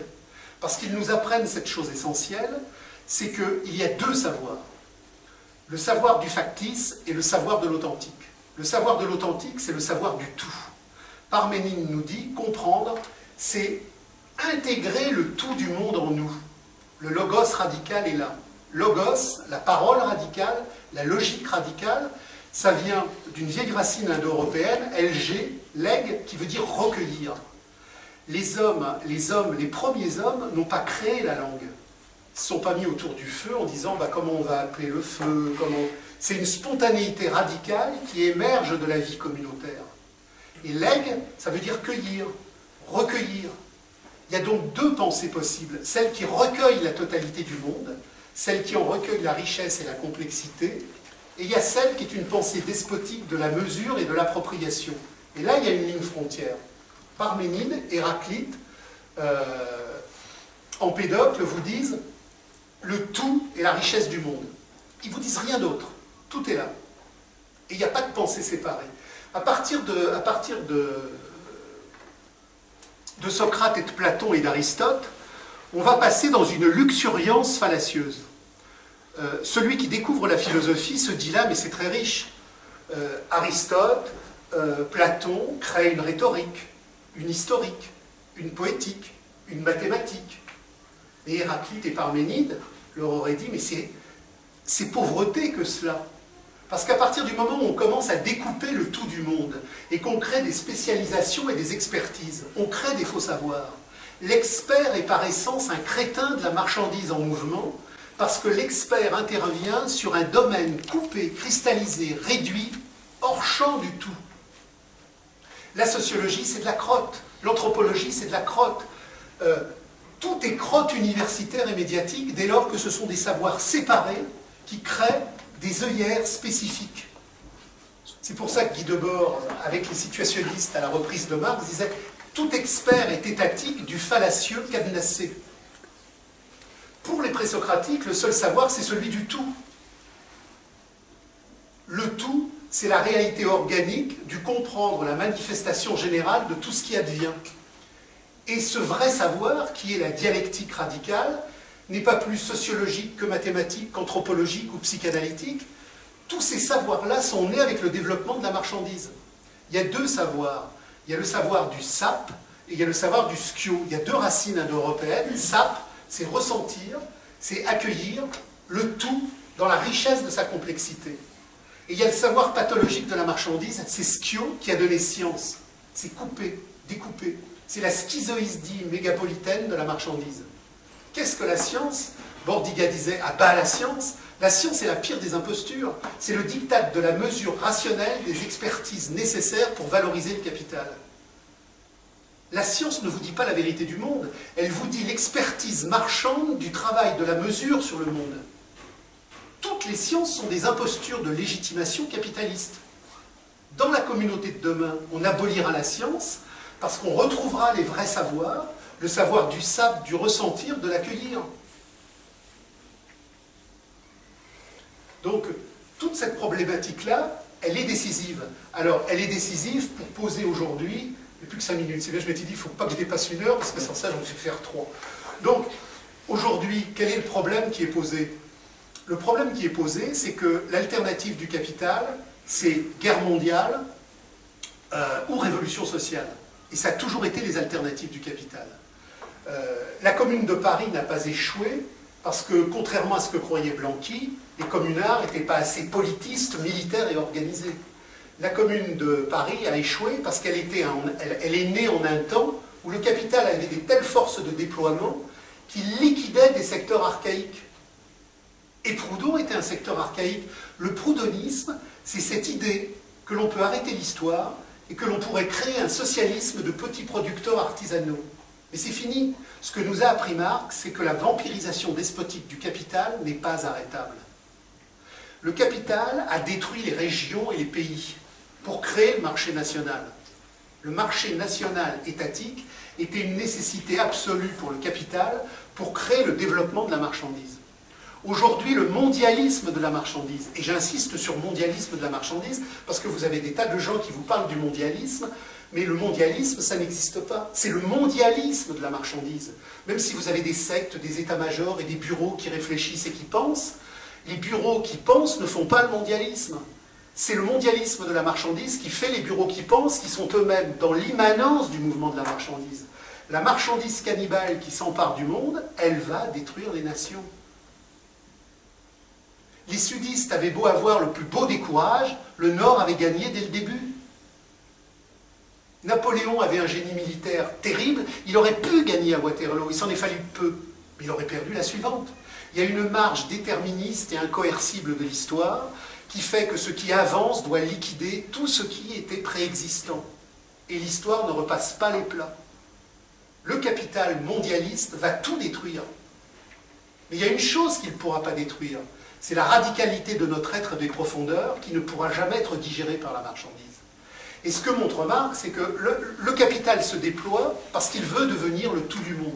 Il doit devenir le tout du monde. Mais dès lors qu'il est devenu le tout du monde, il n'a plus de possibilité d'extension à la baisse du taux de profit, à la saturation des marchés. Donc on est à minuit moins 10. Le capital est en train de devenir le tout du monde, mais c'est précisément parce qu'il est en train de devenir le tout du monde que dès lors qu'il est la totalité du monde, il ne peut plus s'étendre hors cette totalité, alors même que cette totalité ne peut plus fonctionner. Donc, l'invalidation du capital, c'est ce que montre Marx, c'est le procès d'auto-invalidation du capital. Le capital aurait dû, aurait dû déjà détruire massivement les marchés de ses adversaires, le diktat américain aurait dû détruire le Japon et l'Europe, mais il ne peut pas, puisqu'il les a vassalisés en interne. Donc, le capital, depuis 20 ans, a organisé la chimère du crédit et de l'endettement. Le crédit et l'endettement, c'est une anticipation de plus-value qui fait comme si on allait réaliser quelque chose qui ne se réalisera pas. Ça fait 20 ans qu'on vend à crédit des marchandises qui ne se réaliseront pas. Et là, on est dans la boucle enfin bouclée, où le marché va se retourner contre lui-même, parce que le crédit ne va plus pouvoir fonctionner pour reproduire la production de l'économie. C'est ce que dit Marx dans une formule dialectique du retournement. L'économie de la production va enfin cesser de pouvoir reproduire son économie. Et donc, on est dans une situation cataclysmique pour le capital, ce qui explique les stratégies terroristes. Le chaos de l'indistinction terroriste. Le chaos de l'indistinction terroriste, c'est la seule issue de déstabilisation. Quand les gens vous disent Oh, mais en Irak, ils ont vraiment échoué hein, en Irak. Vous avez vu le bordel? Mais ils n'ont pas échoué en Irak. L'objet de l'opération irakienne, c'était le chaos. Et l'ordre américain aujourd'hui ne vit que par le chaos. Marx et Rosa Luxembourg disaient, en période de domination formelle, le capital, c'est l'ordre. En période de domination réelle, c'est le chaos. Le chaos est l'ordre du capital dans sa crise supérieure en période de domination réelle. Et les stratégies terroristes les attentats du 11 septembre et toute la série d'attentats que vous avez vécus sont des restructurations géopolitiques d'un ordre économique qui ne peut plus reproduire sa géopolitique dans l'ordre de la domination formelle et qui est conduit de l'opérer par le chaos indistinctif généralisé de la domination réelle. Donc par rapport à ça maintenant, il faut poser les enjeux. Les enjeux de l'horreur du monde, c'est pas parce qu'il y a le crédit, c'est pas parce qu'il y a l'usure, c'est pas parce qu'il y a le capital financier, c'est parce qu'il y a l'argent. On est en train, euh, à travers toute une série de groupes de gauche, de droite, de produire des alternatives de croissance, de décroissance, euh, de critique de l'usure, de critique du capital fictif, etc. Ce sont des dérivations parcellaires et périphériques qui nous empêchent de voir la matrice. La matrice, c'est la marchandise. La matrice, c'est l'argent.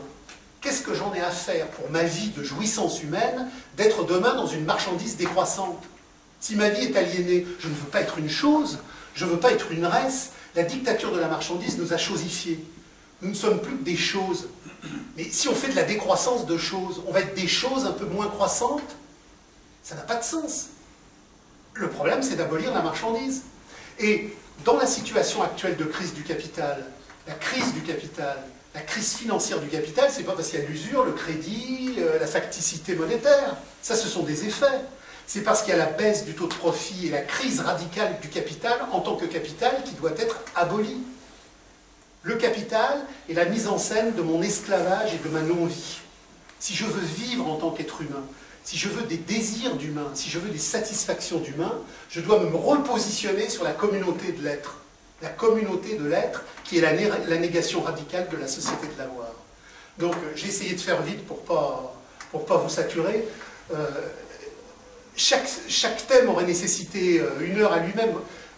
ce que j'ai fait là sur Marx, la crise du capital, normalement il aurait fallu le faire en trois heures. Bon, j'ai été synthétique, synthétique, synthétique, donc il y a nécessairement des éléments qui ont dû vous paraître bizarres ou resserrés, mais la chose la plus intéressante, je pense, c'est la confrontation plurielle. Donc je, vais vous donner la parole et puis on va creuser ensemble.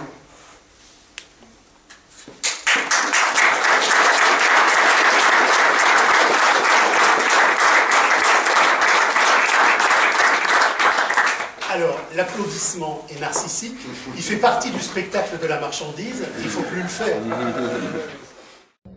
Ting voilà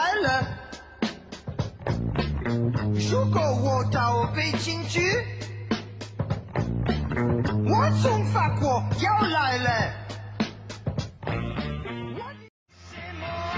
que je suis pour Mao contre Liu Shaoxi. J'ai mon bière de révolutionnaire. Dans tous les rouges, moi je bois les cartes rouges. Le quart de rouge, c'est la boisson du quart de rouge. J'ai juste une question de compréhension. Euh, tout à l'heure, quand vous expliquiez l'exploitation à partir du travail, du temps de travail socialement nécessaire. Je n'ai pas saisi ensuite comment euh, il y a un temps de travail socialement nécessaire, mais comment ce temps de travail socialement nécessaire induit euh, une exploitation, ou une plus-value. Il faut que je reprenne le micro. On entend là? Ça ira. Le, le temps de travail socialement nécessaire est ce qui permet d'identifier la valeur d'une marchandise. C'est-à-dire que euh, à partir, dans les formes premières de l'aliénation capitaliste, les formes, les, plus rudimentaires, les hommes ont troqué. Et le troc, spontanément, dans une immanence aliénatoire, attribuait le fait que deux marteaux valaient grosso modo euh, tournevis. C'était l'appréciation immanente de l'aliénation en mouvement qui montrait que le temps socialement nécessaire à ces deux objets était équivalent à ces quatre objets. Mais dès lors que je suis plus dans une communauté de l'être qui produit pour ses besoins humains et que je suis dans une société de l'avoir qui produit pour l'échange, et en particulier dans la société capitaliste, si je vends, c'est pour réaliser en argent un profit. Et le profit découle du fait que dans le cadre de cette dynamique aliénatoire du temps de travail socialement nécessaire, quand a été payée l'intégralité de ce qui a mis en marche le procès de travail, il y a une partie qui n'est jamais payée, qui correspond au surtravail ouvrier. Et c'est d'ailleurs pour ça qu'on délocalise à, tout va. Pourquoi délocalise-t-on à tout va Parce que en Europe, dans le cadre des luttes de classe radicales qui ont existé, on a produit un ouvrier communard combatif qui, même s'il est toujours dans l'aliénation et dans la servitude, a négocié des taux d'exploitation qui sont relativement hauts. Euh, en Chine, le taux est beaucoup plus bas. Donc, je délocalise en Chine. Mais dans le même temps, comme les Chinois commencent à produire de la lutte des classes, je délocalise ce que j'avais mis en Chine maintenant vers le Laos. Donc, le, rythme des évolutions de la, de la délocalisation nous indique les niveaux des taux d'exploitation. Dans le même genre de question, euh, il y a le, capitalisme crée du codage sur la marchandise. et il crée de l'argent par le codage. C'est-à-dire que vous marquez Nike sur un t-shirt qui vaut 1 euro et vous prenez 100 euros. C'est de mettre du code, mettre du néant, et ça fonctionne très bien. Alors ça fonctionne, mais alors là, Marx développe quelque chose de très important qui est le, le concept de travail productif et de travail improductif. L'une des contradictions majeures en période de domination réelle, c'est que pour produire de la valeur, il est simultanément conduit à avoir de plus en plus de charges improductives. Euh, le travail d'un mineur est productif parce qu'il produit de la plus-value. Le travail d'une agence de pub est totalement improductif. L'agence de pub va d'ailleurs être payée sur les excroissances de travail que le prolétaire minier aura produit. Mais pourtant, le capital est tellement coincé dans ses contradictions qu'il est obligé de développer de plus en plus de, secteurs improductifs. Parce que la pub est totalement improductive, mais aujourd'hui on ne peut plus fonctionner sans pub. C'est-à-dire que c'est le serpent qui se mord la queue. Au, au, summum de sa domination réelle, le capital, Marx le dit, s'invalide lui-même. Il génère de plus en plus d'entraves à sa propre réalisation, parce que comme il ne peut plus fonctionner, chaque fois qu'il ouvre un cheminement de fonctionnement supérieur, c'est finalement une entrave encore plus forte.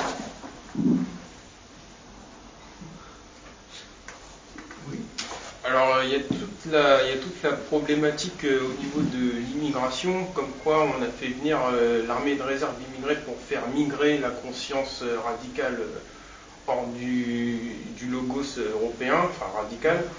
Et en fait, il je me demande s'il y a, si au, au, fur et à mesure que la crise va s'aggraver, est-ce que, à l'inverse de ce que la classe capitaliste voulait, c'est-à-dire faire migrer la conscience euh, radicale hors, du continent européen, on ne va pas contaminer, enfin, on ne va pas transmettre aussi, en, on va pas transmettre aux, immigrés qui n'ont jamais connu dans l'histoire, enfin dans leur histoire, euh, euh toute l'histoire insurrectionnelle, et justement euh, qu'il y ait les Européens et les, extra-européens qui ensemble se mettent contre, euh, enfin créent des, mouvements insurrectionnels, euh, euh, un peu comme dans la commune de Paris, 68, tout ça.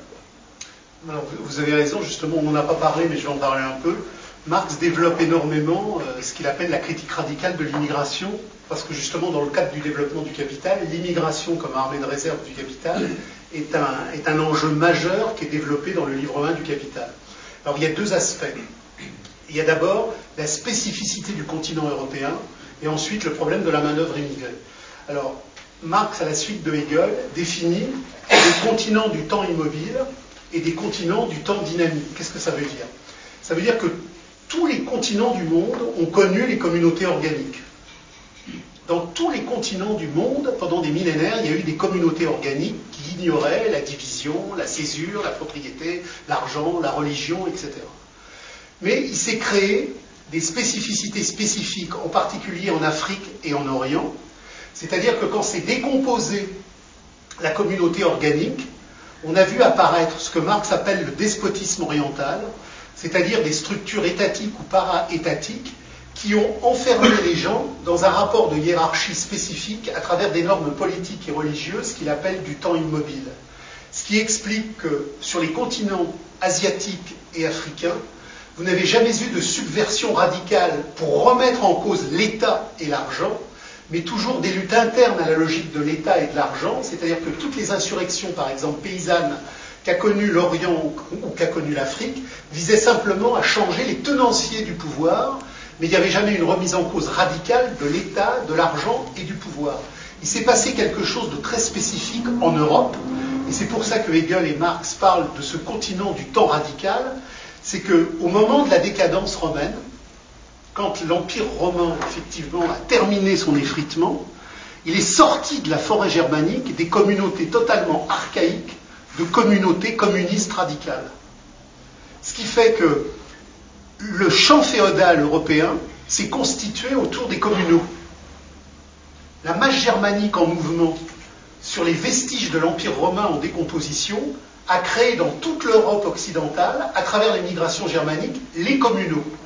Et les communaux, ce n'était pas simplement de la terre, c'était des communaux ontologiques qui ignoraient la division et la propriété. Ça veut dire que, à partir du moment où les premières structures féodales se mettent en marche postérieurement à Clovis jusqu'en 1789, et c'est pareil dans toute l'Europe, l'Europe est à feu et à sang, parce que constamment, de jacquerie en jacquerie, la paysannerie s'insurge. Et elle ne s'insurge pas pour dire on voudrait un meilleur seigneur, elle s'insurge sur la base d'une spiritualité pagano-christique qui dit nous voulons la communauté des biens radicales. Ce qui explique que quand émerge en 1844-1848 le programme communiste radical de l'abolition de l'argent et de l'abolition de l'État, et qu'il produit la Commune de Paris, il produit en Europe une sédition particulière qui va, à travers toute l'Europe, produire jusqu'à mai 68 un incendie social permanent avec non pas simplement on veut plus de thunes, mais on veut l'abolition du salariat. Et mai 68 a été un événement majeur parce que le patronat automobile, Bouygues, à ce moment-là, de concertation euh, pointue avec Pompidou et un certain nombre de réseaux financiers, ont décidé de substituer au prolétariat européen communard de radicalité spécifique un prolétariat africain, euh, nord-africain ou oriental qui venait de continents du temps immobile. Alors, je vous rassure, Bouygues, les PDG de Peugeot, Talbot, etc., ils n'avaient pas une conscience radicale, ils n'avaient pas lu Hegel, ils n'avaient pas, pas, lu Marx, mais ils avaient très très bien compris dans l'immanence perceptive qu'en allant chercher des gens qui venaient d'un continent où la contestation radicale n'existait pas, ils allaient pouvoir neutraliser les luttes de classe radicales. Mais ce qui est très intéressant, alors c'est ce que Marx dit dans le, livre 1 du Capital, quand il dit, euh, et c'est pareil pour la mise au travail des femmes. Marx, dans le livre 1 du Capital, dit au moment où la crise du capital est de, plus en plus explosive et de plus en plus radicale, euh, il faut substituer par un remplacement euh, à l'ouvrier américain trois Chinois, à l'ouvrier deux femmes, c'est-à-dire que la mise au travail des femmes dans la modernité de la domination réelle et la mise au travail de continents immigrés qu'on a fait monter vers le nord, c'est l'expression dialectique du grand remplacement qui est mis en marche par le capital. Le grand remplacement, alors il y a des auteurs qui parlent de grand remplacement, mais le grand remplacement, il n'a pas pour objet qu'il n'y ait plus de blanc. Le capital s'en fout. Il a pour objet qu'il n'y ait plus de radicalité.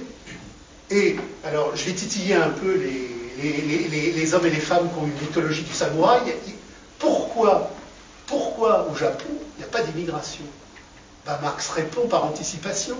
Parce que la servitude du despotisme oriental japonais dans l'ordre des docilités samouraïs fait qu'il n'y a pas de grève radicale dans les usines japonaises. Il n'y a pas besoin d'immigrer dans les usines japonaises. Le temps immobile de la servitude traditionnelle japonaise fait qu'il n'y a pas de grève. Par contre, mai 68 a été la grande frayeur du patronat occidental, parce qu'en mai 68, quand Georges Séguy est revenu chez, Renault en disant il faut reprendre le travail, ce n'est pas deux types qui ont gueulé, c'est des masses entières de gens qui voulaient maintenir les occupations d'usines et qui disaient nous voulons un autre monde. Vos accords de Grenelle qui nous donnent des miettes supplémentaires, on n'en veut pas. C'est cette, radicalité-là qui a fait peur au patronat et qui explique le grand remplacement. Le grand remplacement a pour objet de faire disparaître l'ouvrier communard européen subversif et révolutionnaire. Mais votre question est intéressante parce que dans le même temps où le patronat imaginait que dans les banlieues immigrées, on n'aurait que des dociles infinis, il se crée des générations nouvelles qui sortent des œillères religieuses et patriarcales traditionnelles, et vous avez des immigrés qui découvrent Hegel, qui découvrent Marx, et qui se disent, mais finalement, je, ne suis pas prisonnier d'où je viens, je peux devenir ce que je suis au-delà de ce que je suis. Et vous avez aujourd'hui des hommes du continent immobile qui rentrent intellectuellement dans le continent mobile. Donc, euh, est-ce que vous voyez par exemple euh, tout ce qui se fait avec Dieudonné, tout ça, comme quelque chose de dans cette direction Alors c'est quelque chose dans cette direction parce que le rire de Dieudonné, euh, je l'ai dit à plusieurs reprises, c'est un missile profondément radical et profondément critique. On peut voir le rire de Dieudonné à deux niveaux. Euh, un samedi soir, à trois ou quatre copains, on va rigoler avec Dieudonné. Bon, mais on ne rigole pas neutralement avec Dieudonné parce que il faut se rappeler que Dieudonné a été initialement au cœur stratégique des dominations du capital. les dominations du capital, elles sont simples. Les groupes radicaux issus de Marx, qui se sont battus pendant des années, en particulier Orwell, Barcelone, le groupe Bilan, en mai 37 à Barcelone, c'est la République démocratique et stalinienne qui a massacré les ouvriers insurrectionnels. Il ne faut pas oublier que Barcelone 37, George Orwell, Simone Veil, c'est l'incandescence du mouvement ouvrier qui est massacré par les antifascistes. Les groupes radicaux nous ont appris une chose, c'est que la religion du capital au XXe siècle, c'était l'antifascisme. L'antifascisme au XXe siècle a été la, relation la- religion du capital, grâce à laquelle il a liquidé ces secteurs archaïques et grâce auquel il a liquidé les prolétaires barricadiers de Barcelone. L'antiracisme est la religion du capital du XXIe siècle. C'est-à-dire que l'antiracisme a eu pour objet de neutraliser la lutte des classes dans la radicalité de désignation de l'armée de réserve immigrée qui arrivait. Grâce à l'antiracisme, le prolétariat combattant d'Europe a été interdit de perception de la situation mise en mouvement pour remplacer sa radicalité par de la soumission. Mais là où votre question est très intéressante, c'est que du fin fond des mouvements maintenant qui peuvent émerger des banlieues immigrées, il y aura des intelligences critiques en mouvement qui sortiront des enfermements ataviques de leur histoire. Euh, J'ai vu quatre mots en même temps. Le premier. J'avais une, une question par rapport à. C'est peut-être une question ontologique. C'est sur, euh, d'une part, il y a euh, la nature, il y a l'être, la communauté des êtres, qui serait quelque part notre nature. Et d'autre part, il y a ce méchant capital qui vient y a de l'échange. Et on a l'impression, alors j'ai, pas lu beaucoup de Marx, mais j'ai l'impression que chez Marx, on, en- on trouve souvent une scission entre les deux, comme si ça ne faisait pas partie de notre être, comme si l'égoïsme, l'insatiabilité, tout ça ne, ne provenait pas du fond de notre être et produit ça. Parce qu'il y a, y a une question là-dessus, euh, il y a un exemple que je vais donner, c'est par rapport euh, aux chasseurs-cueilleurs, et même avant, chez les chimpanzés, ou chez les... Parce qu'ils sont beaucoup après, mais quand même, chez, parce que chez les chimpanzés, vous avez l'échange, vous avez du troc, vous avez euh, de l'épouillage contre euh, de, la protection. Par exemple, un, un- un jeune va épouiller pour soigner, pour, euh, euh, va épouiller un dominant, et le dominant va le protéger. Ou alors celui qui a chassé la proie, il va la partager avec la femelle qui va se présenter pour du sexe. Ce que nous avons après chez les êtres humains. Donc là, il y a quand même l'échange, il y a déjà le troc, il y a déjà euh, produire au-delà de son propre besoin, pour avoir quelque chose en... Donc où, est-ce qu'il y a la ligne, où est-ce qu'on tranche là Donc, Où est-ce que commence euh, l'aliénation par le capital, qui, ce qui va devenir le capital, et où est-ce qu'on est encore dans la communauté de l'être qui serait plutôt notre nature plus euh, communautaire ou notre nature plus altruiste peut-être Euh, Comment, comment est-ce qu'on conçoit ça ou comment est-ce que Marx voit ça justement la question de l'égoïsme Est-ce que c'est selon Marx inhérent à l'humanité ou non Alors, l'égoïsme n'existe pas. Ce qui existe, ce sont les espaces d'égoïsme. C'est comme quand quelqu'un vous dit Ah, mais dans un groupe, il y a toujours quelqu'un qui veut être le chef. Euh, dans un groupe, quelqu'un veut être le chef quand il y a un espace pour être le chef. Ce qui est très intéressant, c'est l'exemple d'Arminius chez les Germains. Euh, Tacite nous a beaucoup parlé des groupes, euh, germaniques de la forêt profonde, les groupes archaïques. Arminius est donc un, un fils, non pas de chef, parce que toutes les traductions sont biaisées. Quand par exemple vous lisez les textes grecs, basileus, ça ne veut pas dire roi. Basileus, ça veut dire représentant. Et à une étape supérieure de décrépitude, ça a voulu dire roi. Et euh, Arminius n'est pas chef, Arminius est représentant. C'est au moment euh, des, conflits sur, sur les limes, euh, les légions romaines ont emmené Arminius à Rome, et Arminius a été élevé comme un petit Romain.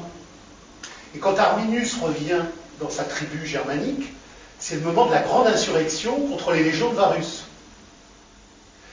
Et Arminius est délégué par toutes les tribus comme meneur de guerre. Mais meneur de guerre, chez les Germains, ça veut dire que c'est comme chez les et comme chez les Sioux et chez les Cheyennes. Ça veut dire que tu vas conduire l'opération sous mandatement impératif. Il ne faut pas que ça te monte à la tête. Dès que l'opération est terminée, l'immanence du groupe, t'es rien. Arminius va vouloir imposer la chefferie, parce qu'il a vécu dans des espaces de chefferie à Rome, qui étaient complètement inconnus du groupe germanique archaïque. Que croyez-vous que le groupe germanique archaïque a fait à Arminius? Ils l'ont tué. Ils lui ont dit Tu nous emmerdes, Ger- Arminius. Tu as rempli ta fonction de représentant pour un combat donné, tu ne seras plus rien. Alors, euh, j'ai j'ai vu que vous aviez l'entraide de Kropotkin, mais il y a aussi un très bon texte de Kropotkin sur les animaux.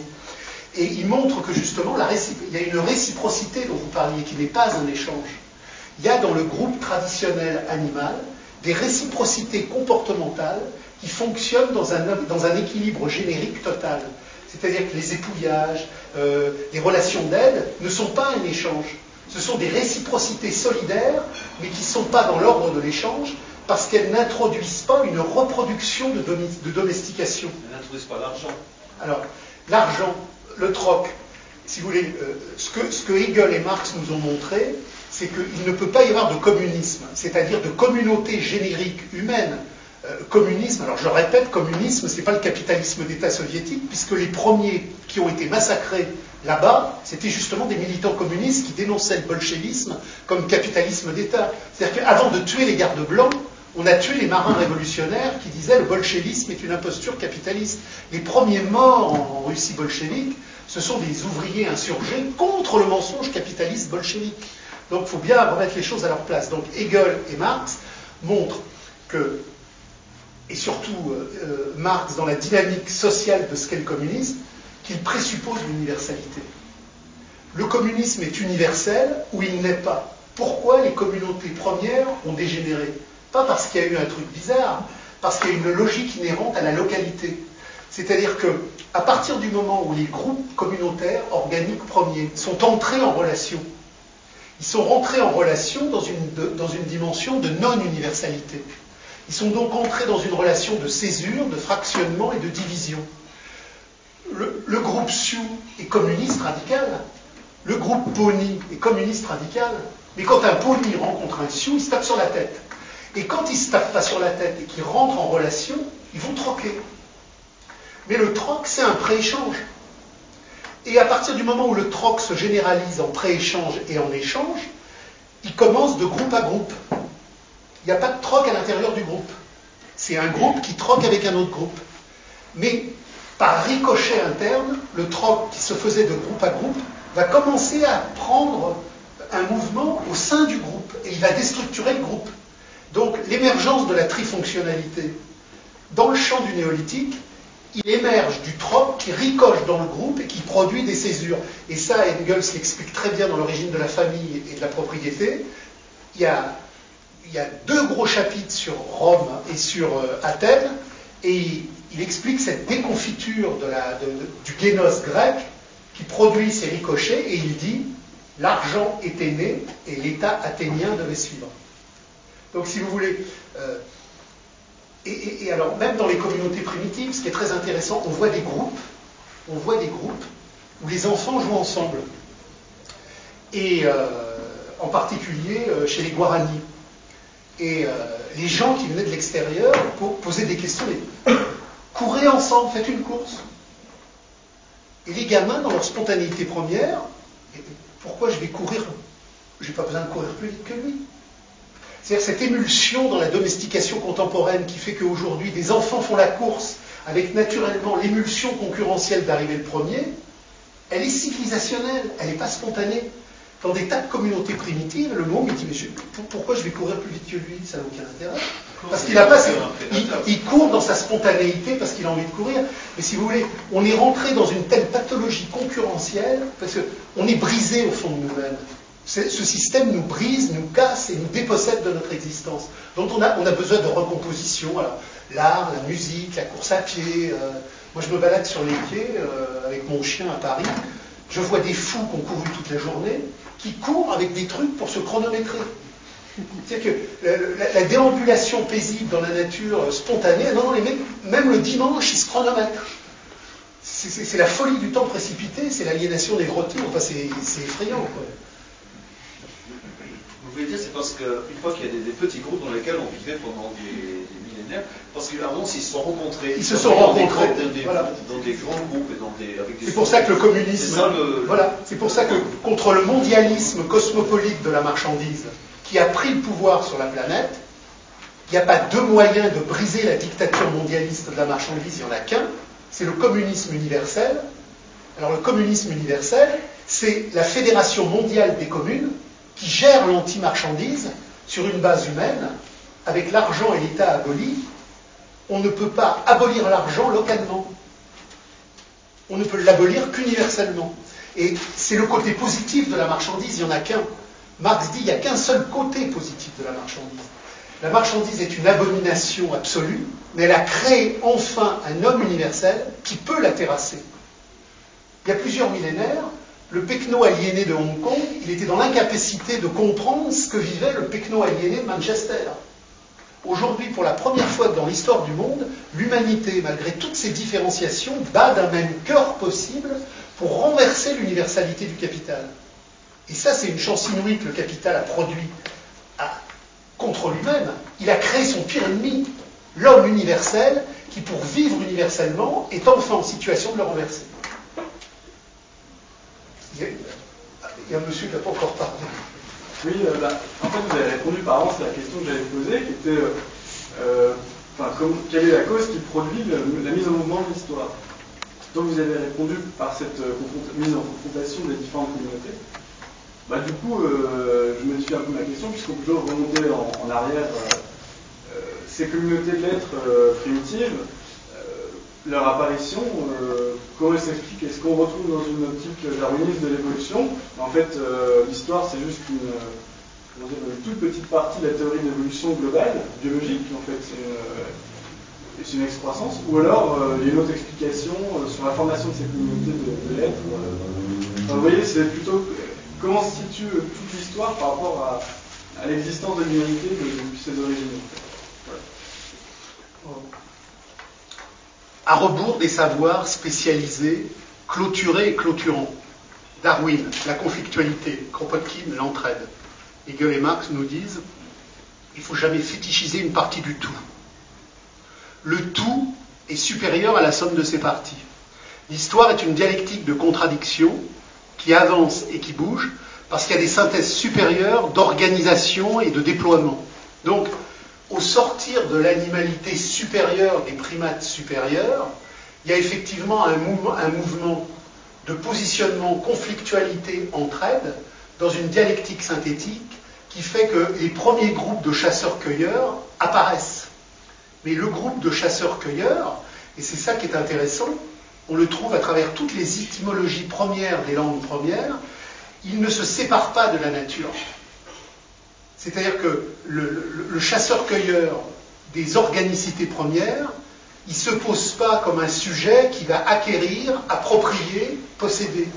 Il se saisit comme une immanence de conscience qui jaillit du sol de terre. Pour ça, Empédocle disait, l'homme est, le mouvement de l'homme de terre. L'homme de terre.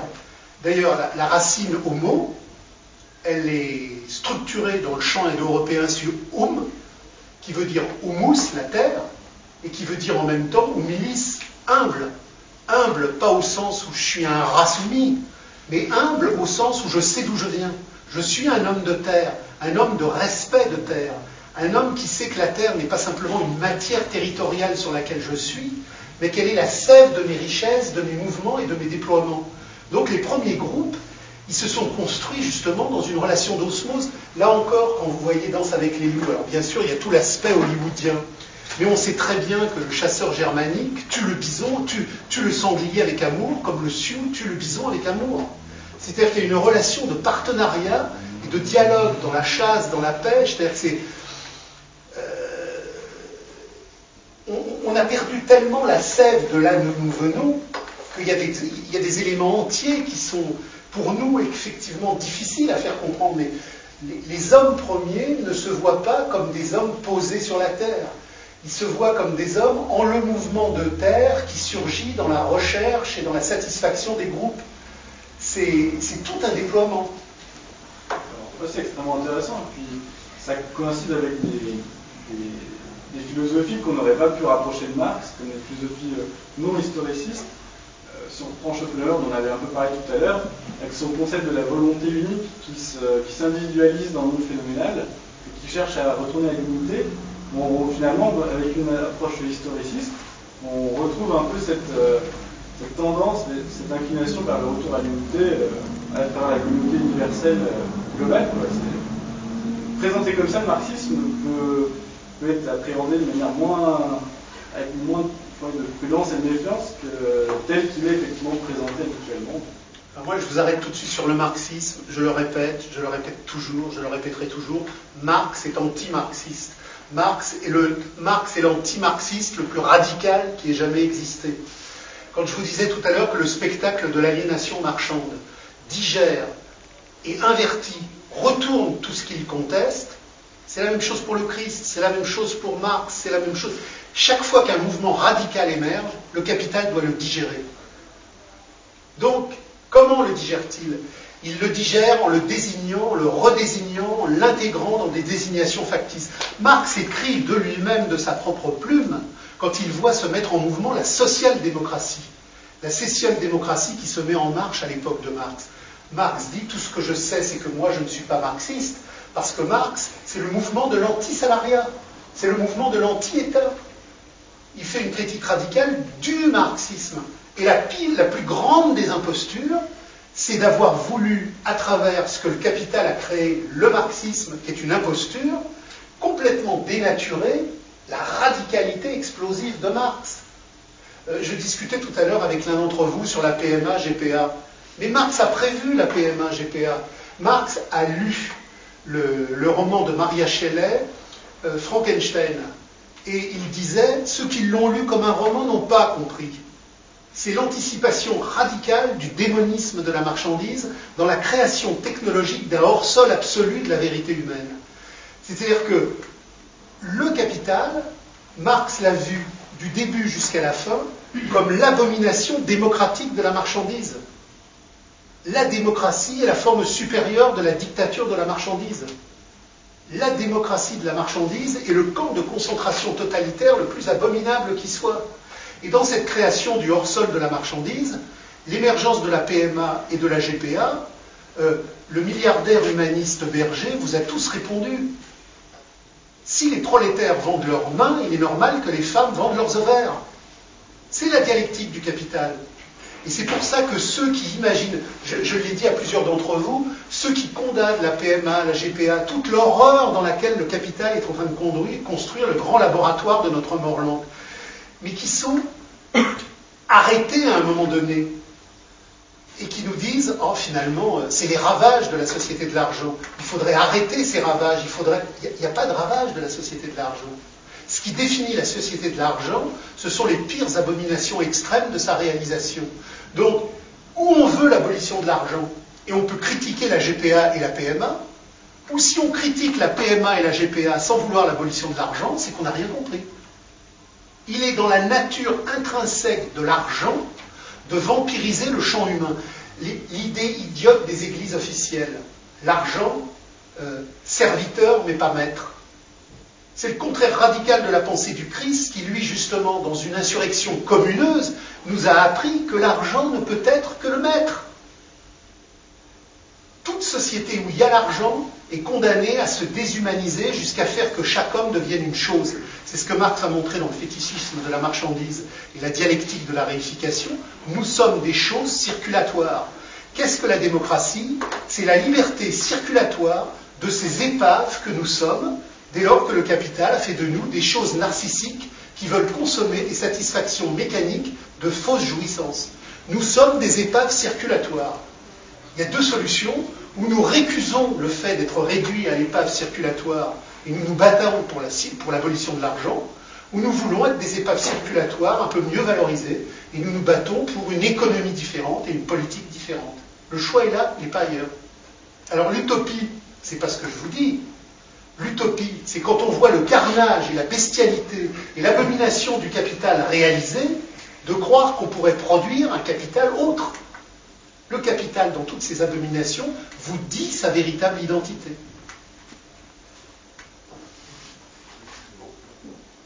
Vous voyez le, capital comme un être vivant, la société comme un être vivant qui prend ses, chemins. Euh, sans, avoir d'esprit pas sans avoir de pensée cohérente derrière. Alors, ce que vous dites est très important parce que euh, le capitalisme est la dynamique historique des relations marchandes de l'aliénation en mouvement. Euh, le, marxisme de bazar vous dit encore qu'il y a une bourgeoisie. Ça n'existe pas la bourgeoisie. La bourgeoisie, c'est le support du capital dans la période de domination formelle. Et Marx montre qu'à partir de 1914, la classe capitaliste, agent salarié d'une structuration anonyme, a liquidé la bourgeoisie.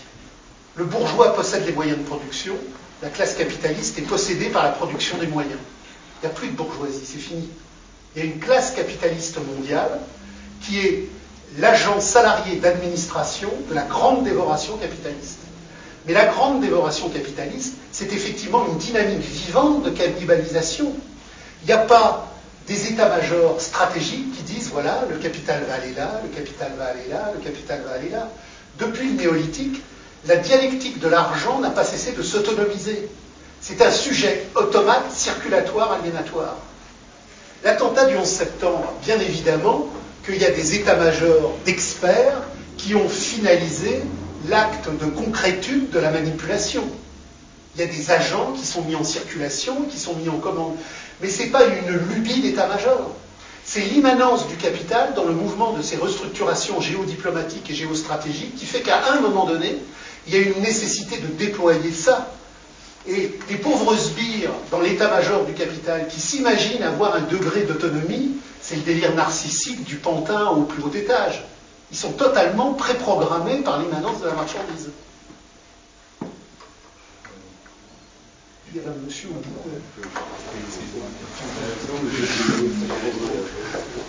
Vous parliez d'une communauté dans laquelle il n'y aurait plus de, de de production, plus d'argent. Trouve que ce type de communauté existe aujourd'hui, pas la peine d'aller euh, dans, dans des sociétés dites, dans les endroits de la planète. On trouve ça assez facilement, par exemple, en Inde, dans des ashrams, par exemple, qui sont, euh, qui sont structurés autour de maîtres spirituels. Et, donc dans ces ashrams, vous avez des gens qui viennent finalement, qui n'ont pas d'argent, euh, qui, qui, et qui vont produire spontanément, euh, voilà, qui vont participer euh, au ménage, à, à, faire pousser des tomates, ce genre de choses, qui vont vivre, qui en fait sont là pour bénéficier de l'enseignement d'un maître spirituel. Et ces maîtres spirituels, souvent, ils se réclament d'une transmission d'une tradition, de quelque chose qui serait très ancien, qui serait inscrit dans les écritures sacrées,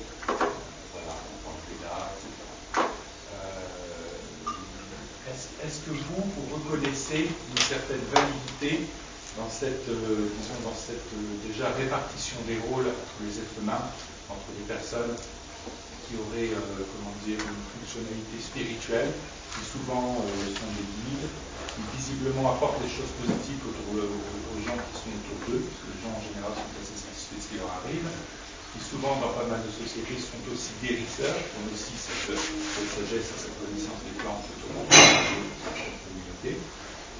Est-ce que vous, euh, plus généralement, est-ce que vous reconnaissez euh, une certaine importance à, la spiritualité dans ces, communautés de, de l'Est dont vous parlez? Et si oui, euh, où en trouvez-vous des formulations? Et est-ce que vous reconnaissez euh, l'idée que la tradition, à l'origine, pouvait être justement porteuse de, cette, cet éclairage spirituel Alors, dans la grande marche en avant par laquelle l'histoire de la modernité et de la marchandise a détruit tout ce qui lui était antécédent, elle a laissé dans des espaces un certain nombre de résidus du passé. Mais du point de vue de ce qu'est la radicalité de l'être, euh, ça ne m'intéresse pas. Ça m'intéresse en termes documentaires mais ça ne m'intéresse pas dans le processus de subversion nécessaire. Pourquoi? Parce que c'est des positions vestiges d'une antériorité qui est déjà liquidée, et il n'y a pas, dans cette spiritualité-là, un positionnement d'universalité incendiaire et de contestation universelle. C'est des, des enclos, en quelque sorte, qui se mettent en retrait du monde avec un certain nombre de relations humaines par rapport à la déshumanisation contemporaine, mais qui n'ont, par rapport à la grande crise qui arrive et à la grande subversion nécessaire qui doit être déployée, aucun intérêt stratégique, entre guillemets. Alors, ça ne veut pas dire qu'il n'y a pas des qualités humaines dans ces lieux-là, avec des véritables moments de partage, de bonheur et de transparence, hein, c'est pas du tout ça. Mais du point de vue de l'universel, ça n'a plus aucun intérêt. Parce que ce qu'il faut rappeler du point de vue justement du point de vue communeux que je défends sur la base de Hegel et de Marx, c'est que notre être générique, c'est la communauté universelle, et notre être communautaire, c'est l'être générique universel.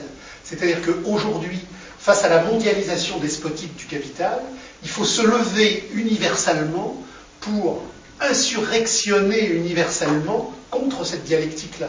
Et dans le cadre des vestiges du despotisme oriental, ces gens-là, entre guillemets, sont effectivement des espaces en retrait, en distanciation, en peu en dématérialisation. Euh, L'être générique, c'est l'appel à la jouissance radicale de l'antimarchandise. S'il y a effectivement des espaces où l'appel à la radicalité du jouir est quelque part absent, c'est bien ces espaces orientaux où l'équilibre, c'est justement le retrait du corps, la mesure de la jouissance, la distanciation. Enfin, on est très loin des incendies orgiaques grecs.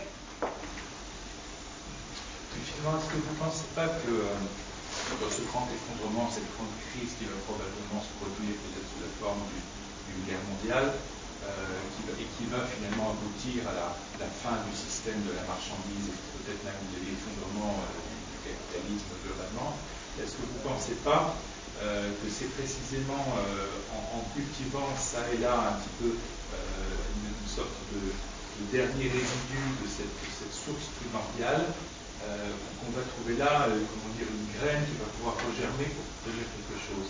Parce que s'il n'y a pas ça, s'il n'y a pas cette graine qui est transmise depuis cette origine et qui va pouvoir permettre aux personnes de reconstruire, de revivre, de redécouvrir la, le partage, comment est-ce que tout ça va se faire? Est-ce que vous pensez que ça peut émerger spontanément? Ce serait l'endroit de chaos, ce serait l'idée que, euh, qu'en fait, euh, le bien pourrait jaillir d'une destruction euh, globale et de, de, bombardement, etc. Ce qu'on observe assez rarement. Est-ce que vous ne pensez pas que finalement, on pourrait trouver la, source d'une, nouvelle ère en quelque chose dans ces, dans ces transmissions qu'on connaît encore part, ça et là, dans des ashrams, avec des maîtres, etc. Alors, euh, il y a plusieurs choses. Alors, d'abord, les, les ashrams, c'est pour moi une tradition primordiale falsifiée. Alors, je reviens à la différence entre la tradition primordiale authentique et la tradition primordiale falsifiée. C'est d'abord que la tradition primordiale, elle vient d'avant l'écriture. Pourquoi d'avant l'écriture? Qu'est-ce que l'écriture? L'écriture, avant d'être une lettre, un chiffre. Les premières écritures historiques que nous rencontrons, c'est les fameux calculis, c'est-à-dire ce sont des écritures comptables. Les premiers actes de production de l'écriture, ce sont des calculis comptables qui vont permettre, dans le champ de l'émergence de, de, de, la révolution néolithique en déploiement, de compter et d'échanger des marchandises ou des pré-marchandises en mouvement. Mais si l'homme met en marche les calculis et qu'il produit des marchandises en mouvement, il signale là du même mouvement que sa production lui échappe et qu'on n'est plus dans un produire pour la production du vivre ensemble, mais pour la production de l'échange. Et de la même manière que les premières écritures sont des calculis, qui marquent la séparation de l'homme avec sa production, ça va immédiatement produire de l'écriture onirique religieuse, morale ou spirituelle. L'homme d'avant les calculis a une spiritualité sacrale dans l'immanence du tout. L'homme d'après les calculis va avoir une illumination spirituelle sacrée, tronçonnée, et il va écrire, il va codifier. L'acte d'écriture, qui est un acte d'écriture comptable, veut dire que l'homme est privé de lui-même. Mais l'homme qui est privé de lui-même ne peut pas rester à l'état d'être privé de lui-même. Il doit donc fantasmer, compenser, divertir par une écriture poétique, liturgique, ce qui lui a été retiré. Alors, aujourd'hui, par l'écriture, c'est ce que Hegel et Marx ont expliqué, par l'écriture aujourd'hui, on peut produire de l'écriture radicale et critique et renverser l'aliénation de l'écriture. Mais il faut bien voir que pendant des, pendant des siècles, l'écriture, comme la religion, sont des actes d'aliénation qui viennent accompagner la dépossession du mouvement de l'appropriation de ce qui résulte des calculis. C'est pour ça que demain, demain, dans la communauté universelle radicale, de la même manière qu'il n'y aura pas de maître en spiritualité sous une forme ou sous une autre, il n'y aura plus d'écriture et il n'y aura plus d'art, parce que le jouir de l'humain en relation avec sa transparence, avec son épanouissement, n'aura plus de besoin de médiation compensatoire. Alors, quelle est la différence entre un acte artistique, et un acte, disons, musical originaire? Ben, C'est que pendant des millénaires, il n'y a pas eu de division du travail. Le chasseur faisait de la musique, le chasseur peignait, le chasseur regardait la nature et il communiquait avec la nature. À partir des calculis, à partir de la religion, à partir de l'art et à partir de l'écriture, on a cristallisé des névroses de spécialisation. Il y a le chasseur, il y a le forgeron, il y a le médecine, il y a le peintre, il y a le pianiste. Ce qu'on nous présente aujourd'hui comme la floraison des richesses spirituelles est en fin de compte une déperdition absolument tragique.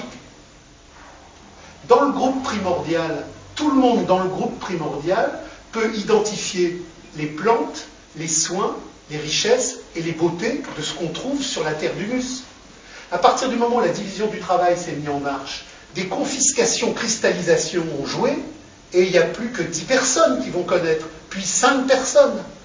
Dans la communauté originaire, il n'y a pas de champ de savoir séparé. Tout le monde est dans une immanence communicationnelle où tout le monde est en relation avec tout le monde sur le même pied de transparence. À partir du moment où l'aliénation se met en marche, des divisions et des scissions se mettent en marche.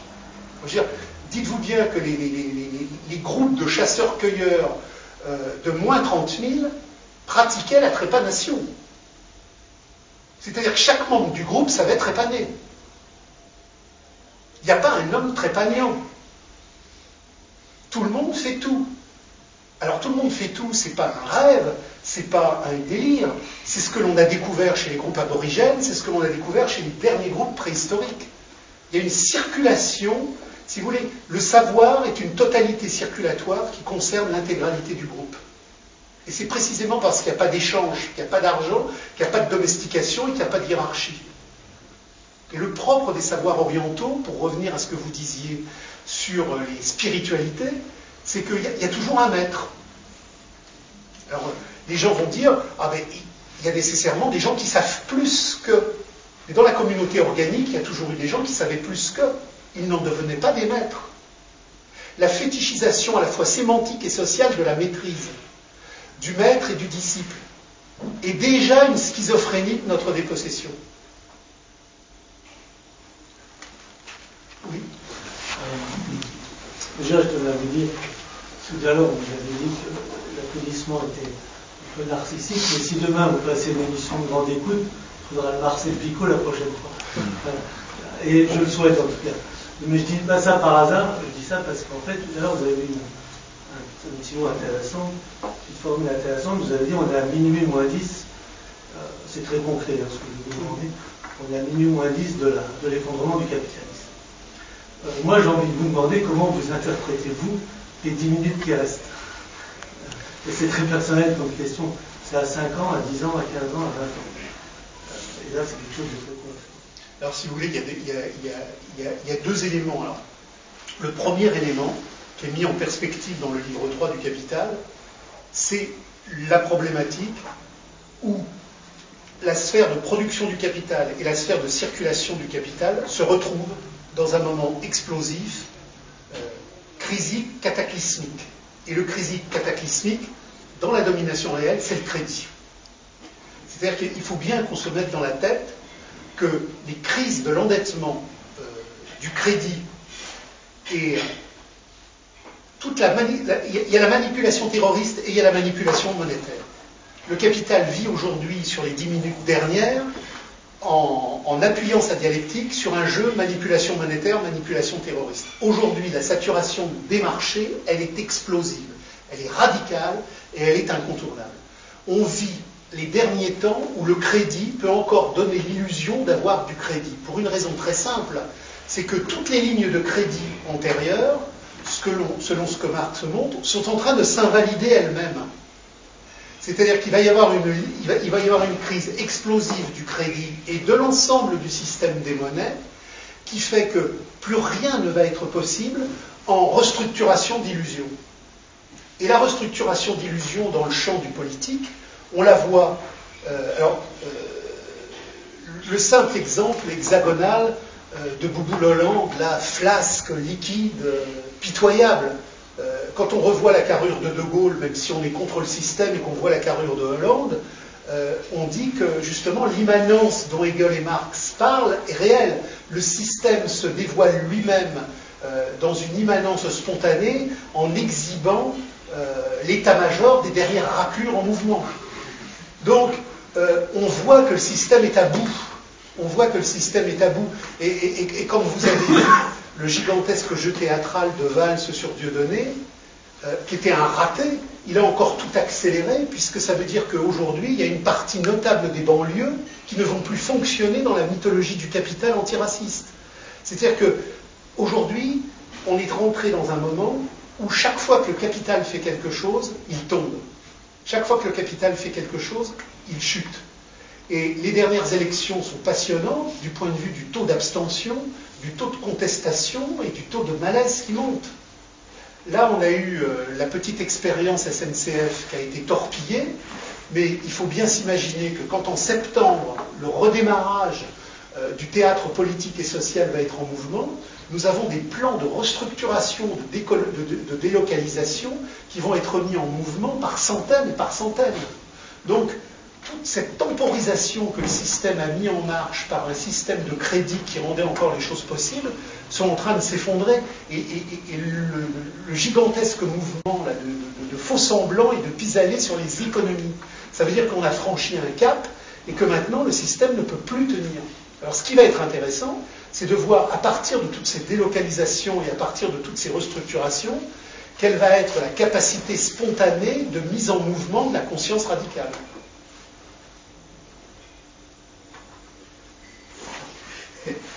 Enfin, la question que, je me pose, c'est euh, comment recréer une société sacrale?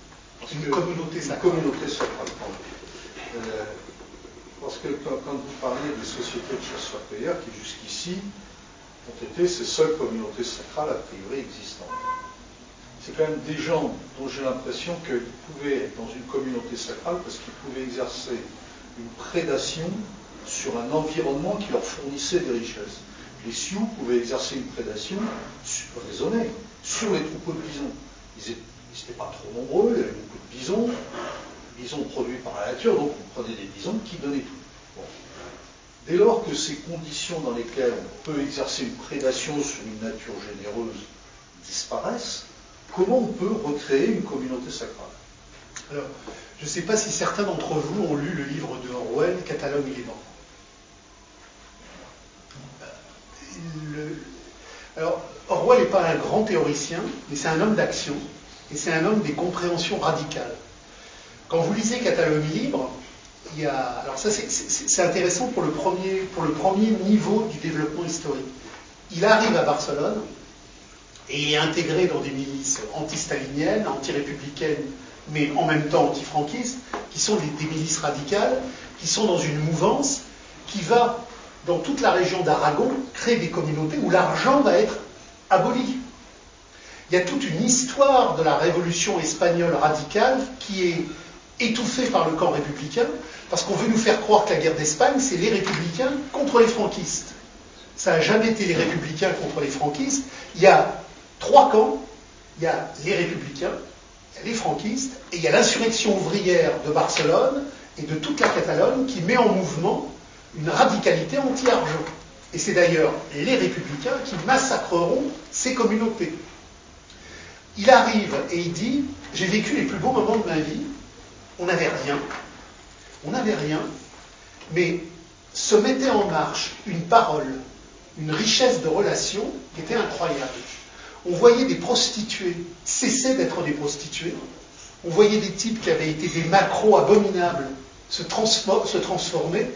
C'est-à-dire que ce qu'il faut comprendre, c'est que l'homme du processus insurrectionnel n'est pas l'homme épave que nous sommes tous ici ce soir. Il y a, par le désir, par la parole, par la rencontre, un déploiement qui métamorphose les gens. Parce qu'une expérience forte se joue. Vous avez des gens en 68 qui se sont suicidés parce qu'ils ne voulaient pas reprendre le boulot. Ils avaient vécu pendant quelques semaines un partage. une lumière dans la communauté de lutte. C'était huit jours, c'était dix jours, mais c'était les plus bons moments de leur vie. Parce qu'il y avait quelque chose de puissant qui avait fait qu'enfin la relation humaine était vraie. Toutes nos relations sont conquises par le marché narcissique des échanges. Tout est faire-valoir pathologique de notre image. Et des moments historiques, tout ça tombe. Et l'expérience est forte. Alors ça, c'est pour, euh, pour Barcelone, lisez ce que dit Orwell, c'est prodigieux. Mais il faut bien savoir que en Russie, avant que le parti bolchevique n'écrase la révolution, et en Catalogne, en Aragon, avant que le camp républicain n'écrase la révolution, on a eu pendant des mois, voire pour certaines zones plusieurs années, des espaces où se créent des communes, l'argent était aboli, une fédération des communes se mettait en marche, il y avait une centralisation des besoins et une centralisation de ce qu'il y avait à partager, et à partir de là se mettait une dynamique anti-monétaire, anti-échange. Alors bien évidemment, ce sont des révolutions écrasées. Elles n'ont vécu qu'un temps. On a la même chose pour la commune révolutionnaire de Budapest en 56. La commune révolutionnaire de Budapest en 56, c'est un des lieux majeurs de l'insurrection ouvrière radicale du XXe siècle. Elle a été défigurée par tout le monde. Les Américains étaient très contents de la présenter comme un mouvement pro-libéral occidental. Les Russes étaient très contents de la présenter comme un mouvement plus ou moins national fasciste euh, qui voulait réorganiser les choses comme avant. Or, lisez les textes du Congrès euh, ouvrier euh, de Budapest et du Comité central ouvrier. Lisez les textes de la commune de Budapest. Tout ce qui s'est passé en 1956 dans l'insurrection ouvrière de Budapest a produit des textes où on voit comment on va organiser la production de ceci, la production de cela, comment les choses vont être ventilées, comment les choses vont être organisées, de telle sorte qu'il y ait un mouvement vers l'abolition de l'État, un mouvement vers l'abolition de l'argent. Donc notre expérience critique est riche, mais là encore, là encore, on nous a lessivé la tête. C'est-à-dire que toutes ces expériences radicales où les gens se sont levés, où ils se sont insurgés, en remettant en cause radicalement l'aliénation marchande, on nous les a commis. 90% des élèves qui aujourd'hui vont à l'école croient que la guerre d'Espagne, c'est les républicains contre les franquistes. Les communes insurrectionnelles d'Aragon, personne ne connaît. L'insurrection de, de mai 37 à Barcelone, où les armes à la main, les ouvriers se défendent contre la démocratie républicaine et stalinienne, personne ne l'apprend. Donc l'histoire fonctionne par amnésie, par défiguration, par ventilation opaque, par mise sous le tapis, donc on a toute une histoire à se réapproprier. Et c'est pareil pour l'Ancien Régime. Moi, je, travaille beaucoup sur les insurrections paysannes de l'Ancien Régime, mais elles sont gigantesques en Aquitaine, en Périgord, euh, la guerre des paysans, tout à l'heure il y avait un Alsacien, la, guerre des paysans en Alsace et euh, en Rhénanie. C'est-à-dire que c'est toute notre histoire, toute notre histoire multiséculaire, dans son pendant ouvrier comme dans, son pendant paysan, est, une insurrection massive qui n'a pas cessé depuis des siècles de réclamer l'abolition de l'État et l'abolition de l'argent. Simplement, le système aujourd'hui doit nous expliquer, et c'est ça le fétichisme de la marchandise. Qu'est-ce qui répond à la question du fétichisme de la marchandise? Le fétichisme de la marchandise chosifie la nature et naturalise les choses. Et pour naturaliser les choses, et pour chosifier la nature, il faut que tous ces mouvements où l'homme s'est levé soient oubliés et cachés. Donc on a toute une réappropriation historique. Nous ne connaissons pas notre généalogie historique réelle. Nous connaissons l'histoire des successions de domination républicaine, monarchique. Nous connaissons toutes les généalogies de notre oppression, mais nous ne connaissons pas les généalogies de notre insurrection. Or, nos arrière-grands-parents et nos arrière-arrière-arrière-grands-parents sous l'Ancien Régime, on pris les fourches et les faux, et euh, sous la phase industrielle, on prit parfois le fusil ou le pavé. On a une massive histoire à reprendre en main.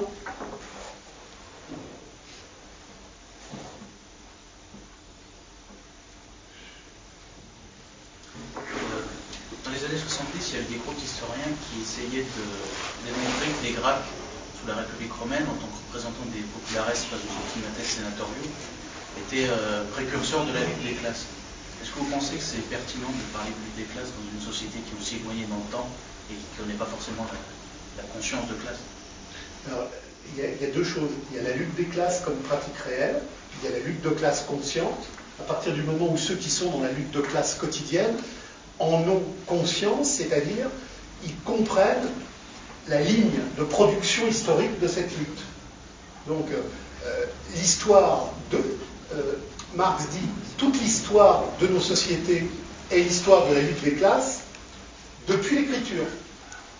C'est-à-dire que les sociétés sans écriture n'ont pas connu la lutte des classes, puisque ce sont des communautés organiques. La lutte des classes naît à partir du moment où l'écriture vient sanctionner le calculi, le commerce, la politique et l'échange. Donc à partir de là, c'est une lutte des classes. Mais les Gracques, Marx répond, c'est une imposture politique. Chaque fois que dans l'histoire un mouvement radical émerge, il y a un courant politique qui se radicalise pour la contrôler. La Révolution française, c'est un mouvement qui est passionnant, la Révolution française. Vous avez une sans-culotterie radicale dans les faubourgs qui s'insurge en disant mais l'ancien régime, c'était peut-être pas génial, mais la République du capital, on n'en veut pas. Cette sans-culotterie radicale sera massacrée, mais on ne peut pas la massacrer du jour au lendemain, parce qu'elle est trop puissante. Donc on va l'épuiser. Chaque fois qu'une lutte radicale émerge, une fraction politique d'encadrement a pour fonction d'épuiser cette lutte de classe. Les Gracques avaient pour fonction d'épuiser la lutte de classe des prolétaires romains pour l'emmener sur une voie de garage. Sous la Révolution française, vous avez les hébertistes et les montagnards qui, à partir du moment où les Girondins sont complètement déconsidérés, vont encadrer la sans-culotterie parisienne pour la neutraliser. Robespierre, Hébert, c'est-à-dire la clique de gauche extrême de la Révolution bourgeoise, va faire guillotiner des centaines de, sans-culottes radicaux et va les faire fusiller.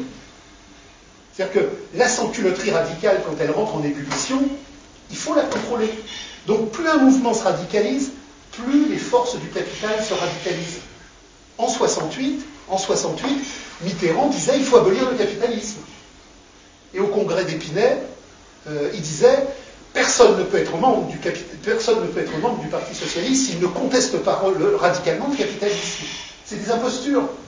Plus les gens se radicalisent, plus les forces politiques de contrôle sont obligées d'avoir un langage de radicalité pour les coincer, les enrégimenter et les cadenasser. Donc les Gracques, c'est une fraction politique de la classe dirigeante romaine qui prône un certain partage et une certaine redistribution parce qu'il y a le feu dans la maison et qu'il faut bien contrôler le feu. Alors en fait, euh, euh, par rapport à, à ce qui peut être fait en fait aujourd'hui, euh, il y avait l'international situationniste bon, qui, avait, qui, avait, qui avait agi en fait par, par rapport aux événements de mai 68, mais c'était déjà créé dix ans avant. Quoi. En 57, ils écrivaient déjà les trucs. Et est-ce qu'aujourd'hui, il n'y a pas moyen de créer quelque chose quoi? Euh, Une internationale, je sais pas. Ce qui- la, la grande idée, la grande idée que Marx nous a transmise contre le blanquisme, contre le proudhonisme et contre le bolchevisme qui allait venir, c'est la récusation radicale de l'avant-garde.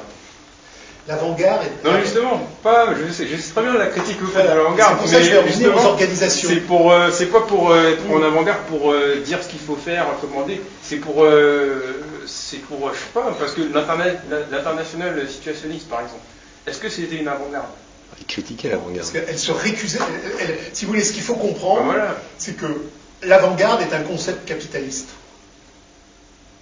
Qu'est-ce qu'une avant-garde? C'est quelqu'un qui veut organiser, qui prépare l'organisation et qui prépare l'organisation de demain pour discipliner et pour structurer. On n'a pas besoin de discipliner, de structurer. Ce que nous a appris Marx, c'est que la révolution est l'automouvement spontané de l'humanité qui se réapproprie son humanité quand la crise de l'humanité n'a plus la capacité de la cadenasser.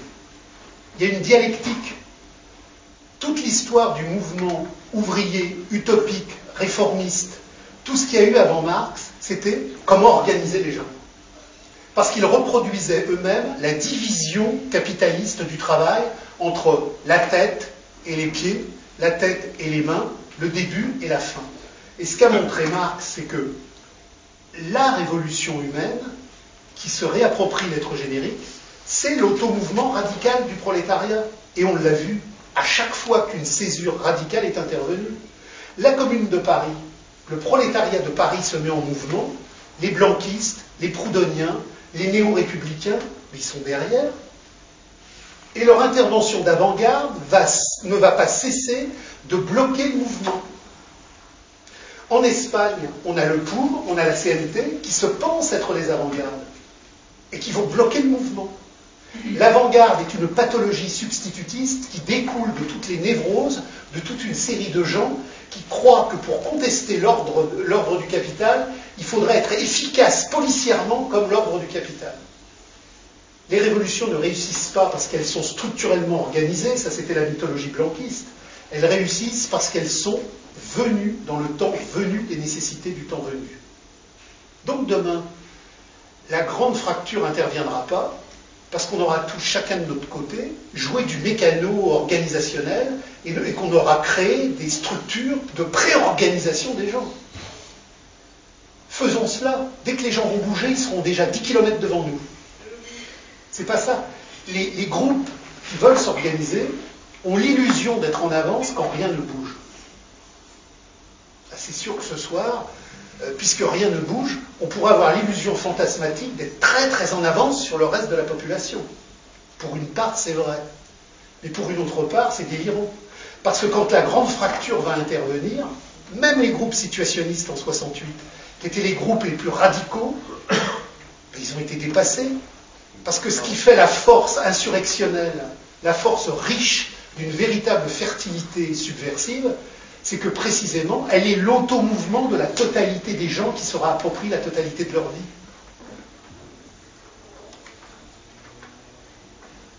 Euh, tout à l'heure, j'entendais bien ce que, ce, que, vous disiez sur le fait que même ceux qui au plus haut niveau, enfin se croient au plus haut niveau et se croient aux manettes, sont en fait totalement instrumentalisés dans un système qui a sa logique propre. L'assassinat de Kennedy, le jour où Kennedy a pu être dans les normes de l'immanence du capital, bah, à Dallas, euh, il y a une balle qui est partie. Donc, je voudrais poser une question et qui renvoie à un certain nombre de bouquins, euh, je dirais. L'idée, c'est-à-dire que très souvent on dit il peut y avoir une certaine communauté organisée pour mettre les pieds dans le plat, souvent en se faisant par des juifs. Hein, euh, finalement, en suivant votre idée, d'une certaine manière, que les juifs soient là ou pas, ça ne changerait pas grand-chose au système. Alors c'est très bien parce que Marx a commencé son œuvre critique en écrivant la question juive. Il n'a pas écrit la question bouddhiste ou la question hindouiste. Il a écrit la question juive comme préambule de méthode au capital. Et il a répondu d'une façon très nette, les juifs ne constituent pas une race, que les races n'existent pas en homogénéité euh, de substrat, vous prenez un juif polonais, il n'a strictement rien à voir avec un juif séparate de Marrakech. Donc les juifs ne sont pas une race. Même si certains juifs vous produisent des sites, retrouvez l'ADN des Cohen, bon, ça c'est la névrose. Donc les juifs ne sont pas une race. Mais les juifs ne sont pas non plus une religion. Beaucoup de juifs s'estiment non croyants et peuvent même vous dire qu'ils sont athées, tout en vous disant qu'ils se sentent juifs. Donc Marx a répondu très nettement dans la question juive les juifs sont une nationalité chimérique. C'est-à-dire que c'est une illusion endémique. Ce sont des gens qui croient exister, mais ils n'existent pas. Par contre, par contre, ils existent dans le développement du capital parce que au carrefour des premiers empires, au carrefour des premiers empires où les calculis ont mis en marche la valeur d'échange, se sont créés des comptoirs multiethniques vous aviez des types qui venaient d'Assyrie, des types qui venaient d'Égypte. C'est la fonction sociale qui crée le juif. Et d'ailleurs, ce qui est très intéressant, c'est que si vous lisez le livre d'Attali, Les Juifs et l'argent, il dit exactement la même chose que Marx dans la question juive. Sauf que Marx dit à la fin, il faut abolir l'argent, il faut abolir le judaïsme, il faut abolir toutes les aliénations, alors que Attali explique que les juifs, étant détenteurs de l'argent, sont en quelque sorte détenteurs, détenteurs du progrès humain universel. Mais la question juive, Marc l'explique très bien. Il y a un autre, auteur, qui l'explique très bien aussi, c'est Abraham Léon, qui a écrit la, conception matérialiste de la question juive. C'est une question historique aliénatoire de la valeur d'échange. À un moment donné, dans l'histoire du mouvement de toutes les structurations agraires, s'est créé un peuple dont la spécificité était la valeur d'échange circulatoire. Et d'ailleurs, lorsque des populations non juives passaient à la valeur d'échange circulatoire, souvent ils se convertissaient au judaïsme, ce qu'on a vu avec des tribus berbères qui passaient au commerce. Et dans le même temps, vous aviez des juifs qui décidaient de ne plus être dans la valeur d'échange circulatoire et qui devenaient paysans, ils se convertissaient au christianisme. Donc le, le, fait juif est un fait social et historique qui entre de plein pied dans la lutte des classes Et Marx explique que le retour de la question juive en, période de domination réelle du capital, c'est le retour du capital, euh, du capital financier au moment ultime de la crise de tous les capitaux industriels de la domination réelle. Donc la question juive a disparu relativement de l'histoire dans les phases archaïques du capitalisme de la domination formelle, mais elle redevient une question centrale dans la domination réelle. C'est pour ça que dans les luttes de classe en France, Marx a cette formule, mais il était normal que la réforme postale n'ait pas lieu, puisque Rothschild s'y opposait. Donc la, question juive posée dans sa radicalité de lutte de classe pour le développement d'une humanité émancipée de toute aliénation, Marx y a répondu dans la question juive. Lisez la question juive, tout y est.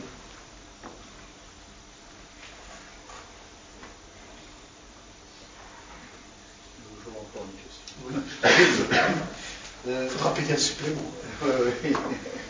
Oui, oui. j'ai acheté un bouquin. C'est pas bien. Oui, j'ai vu qu'il était là.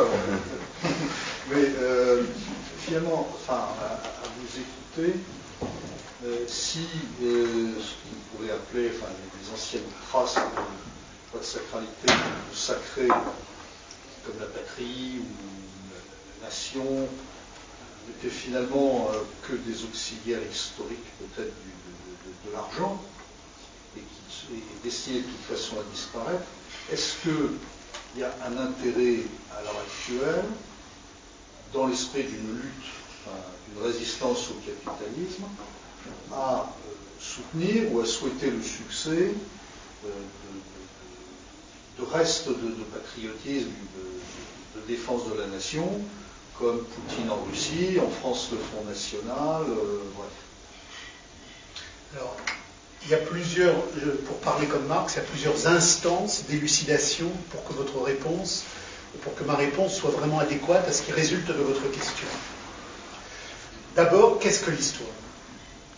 L'histoire est le vaste mouvement qui nous avait passé des communautés de lettres aux sociétés de l'avoir, qui, dans le champ des sociétés de l'avoir, nous a progressivement, de la révolution néolithique aux révolutions capitalistes médiévales, à la révolution capitaliste de, 1789, fait parvenir à l'apothéose totalitaire du cosmopolitisme de la marchandise. Marx parle du cosmopolitisme absolu de la marchandise. On y est. L'histoire est une marche en avant, déterminisme, euh, déterminisme et dialectique de destruction systématique. Tout sera détruit. Euh, quand l'État monarchique se met en marche, vous auriez pu avoir tous les nostalgismes, toutes les puretés d'esprit, toutes les onneries envisageables. Le comté de Toulouse était condamné à mourir. Vous pouviez Mordicus adorer le comté de Toulouse. Historiquement, il est mort et il devait mourir. Les nations, c'est la même chose. Les nations ont été créées par le capital pour détruire les ancestralités de l'ancien régime. Dès lors que le marché mondial est constitué, la marche en avant vers le cosmopolitisme de la marchandise détruira toutes les nations. Alors, il s'avère que la classe capitaliste russe essaye, pour redorer son blason, d'expliquer qu'il y a un souffle national russe, etc. Euh, le souffle national russe, vous verrez dans quelques années, le souffle national iranien, tous les Iraniens de 15 ans sont au Coca-Cola et ils n'ont qu'une envie, c'est d'aller dans les boîtes de nuit de Téhéran fermées de rideaux le soir. Pas parce qu'ils sont nuls, pas parce qu'ils sont bêtes. La vampirisation marchande est, un, totalitarisme qui, en son mouvement, liquide et détruit tout. Ça, c'est une loi de. Euh, comprendre l'histoire et vouloir intervenir dans l'histoire pour produire de l'efficacité, c'est rompre avec tous les nostalgismes et tous les retours en arrière qui n'ont aucun sens. Aucun sens. Alors par contre, on ne pourra jamais se battre contre le système en lui courant derrière. Mais par contre, on pourra se battre contre le système en lui courant devant. Et se battre efficacement contre le système, c'est désigner la véritable ligne de démarcation il n'y en a qu'une qui fait peur au système. C'est humanité radicale contre l'argent. Il n'y en a pas d'autre. Réagencement de certaines nations qui voudraient encore vivre à travers un État qui maintiendrait. Le système n'a pas peur de Poutine. Vous avez quelqu'un qui a frôlé le situationnisme pendant certaines années qui s'appelait Castoriadis. Castoriadis, euh, quand il était dans la mouvance radicale, était très limité. Quand il est devenu un clown universitaire, il est devenu archi-limité. Castoriadis, pendant des décennies, nous a expliqué, du temps où l'Union soviétique existait, qu'il y aurait inévitablement une troisième guerre mondiale entre l'Union soviétique et l'Empire américain. Il ne pouvait pas y en avoir pour une raison très simple.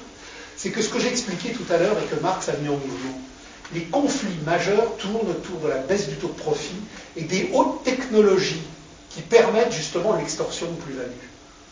La Russie a toujours été un capitalisme d'État archaïque qui n'a jamais dérangé l'ordre américain. Yalta est, est un partage entre l'Amérique et la Russie soviétique pour empêcher que le danger, il n'y en a qu'un pour les États-Unis, l'Europe, se redresse. L'amiral Sanguinetti, quand il était dans les forces de l'OTAN, avait un jour entendu un, général américain lui dire De toute manière, nous n'avons qu'un ennemi, c'est vous, l'Europe. Un jour, il nous faudra vous détruire. Ça y est, la destruction, est opérée par le marché économique européen et tous les résultats de l'imposture construite par Jean Monnet. Tout est en marche. La Russie n'est pas un problème. Quand les gens, et ça c'est décisif, les conflits entre l'Amérique et la Russie sont des lieux de théâtre mystificateur.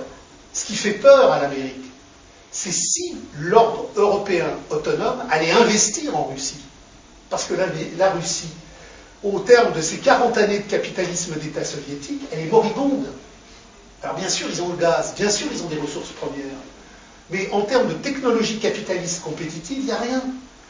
Alors il y a un petit secteur militaire qui est encore relativement dynamique, mais au niveau de la concurrence capitaliste internationale, la Russie, c'est rien.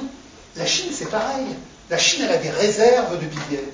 Mais la Chine, en termes de technologie, ce ne sont que des technologies archaïques de second niveau qui nous produisent des ordinateurs ou des trucs comme ça. Mais dans, la, guerre des, missiles de croisière, les États-Unis ont 20 ans d'avance.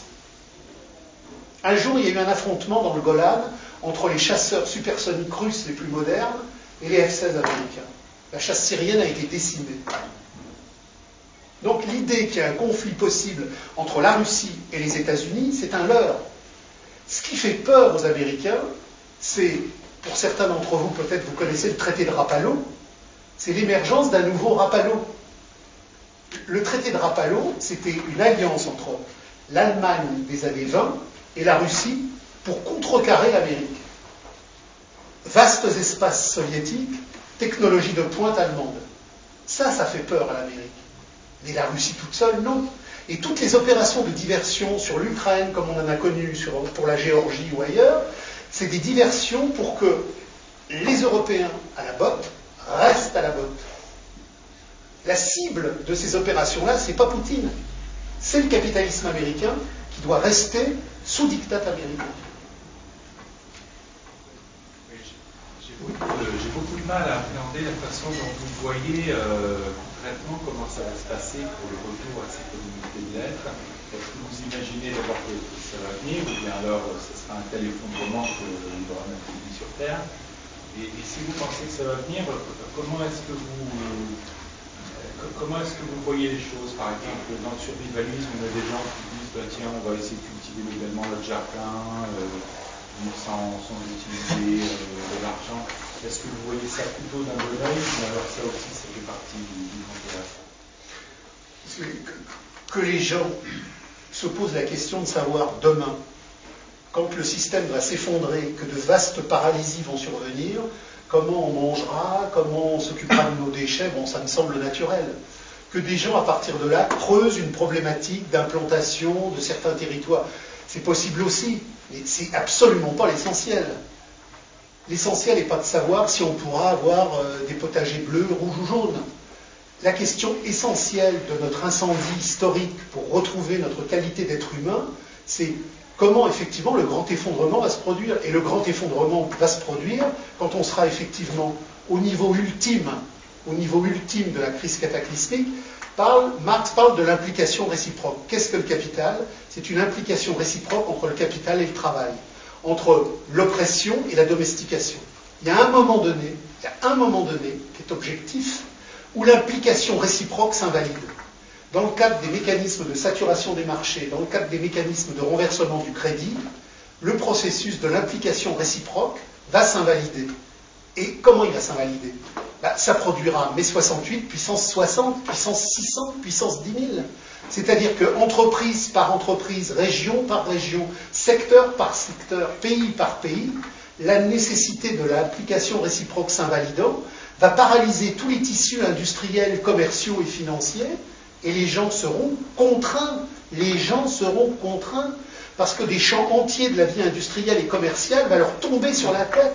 Les gens seront contraints de s'insurger pour effectivement d'abord survivre et ensuite vivre. Mais ce qui est décisif, c'est la dynamique collective. C'est ce que je vous disais tout à l'heure. Moi, j'ai fait pas mal d'assemblées générales et je, me, dispose toujours, quand je fais des assemblées générales, quels que soient les secteurs, à, faire les premières et à faire celles qui suivent après, mais laisser toujours un temps. Je ne retrouve jamais, au bout d'un certain temps, les mêmes qu'au début. Ce sont les mêmes physiquement, mais la maturation, qui est décisif, c'est la maturation. Quand vous faites une expérience de rencontre dans le cadre d'une lutte, où les choses se redessinent, où votre quotidien commence à prendre du sens, où les gens se parlent, parce qu'aujourd'hui les gens ne se parlent pas.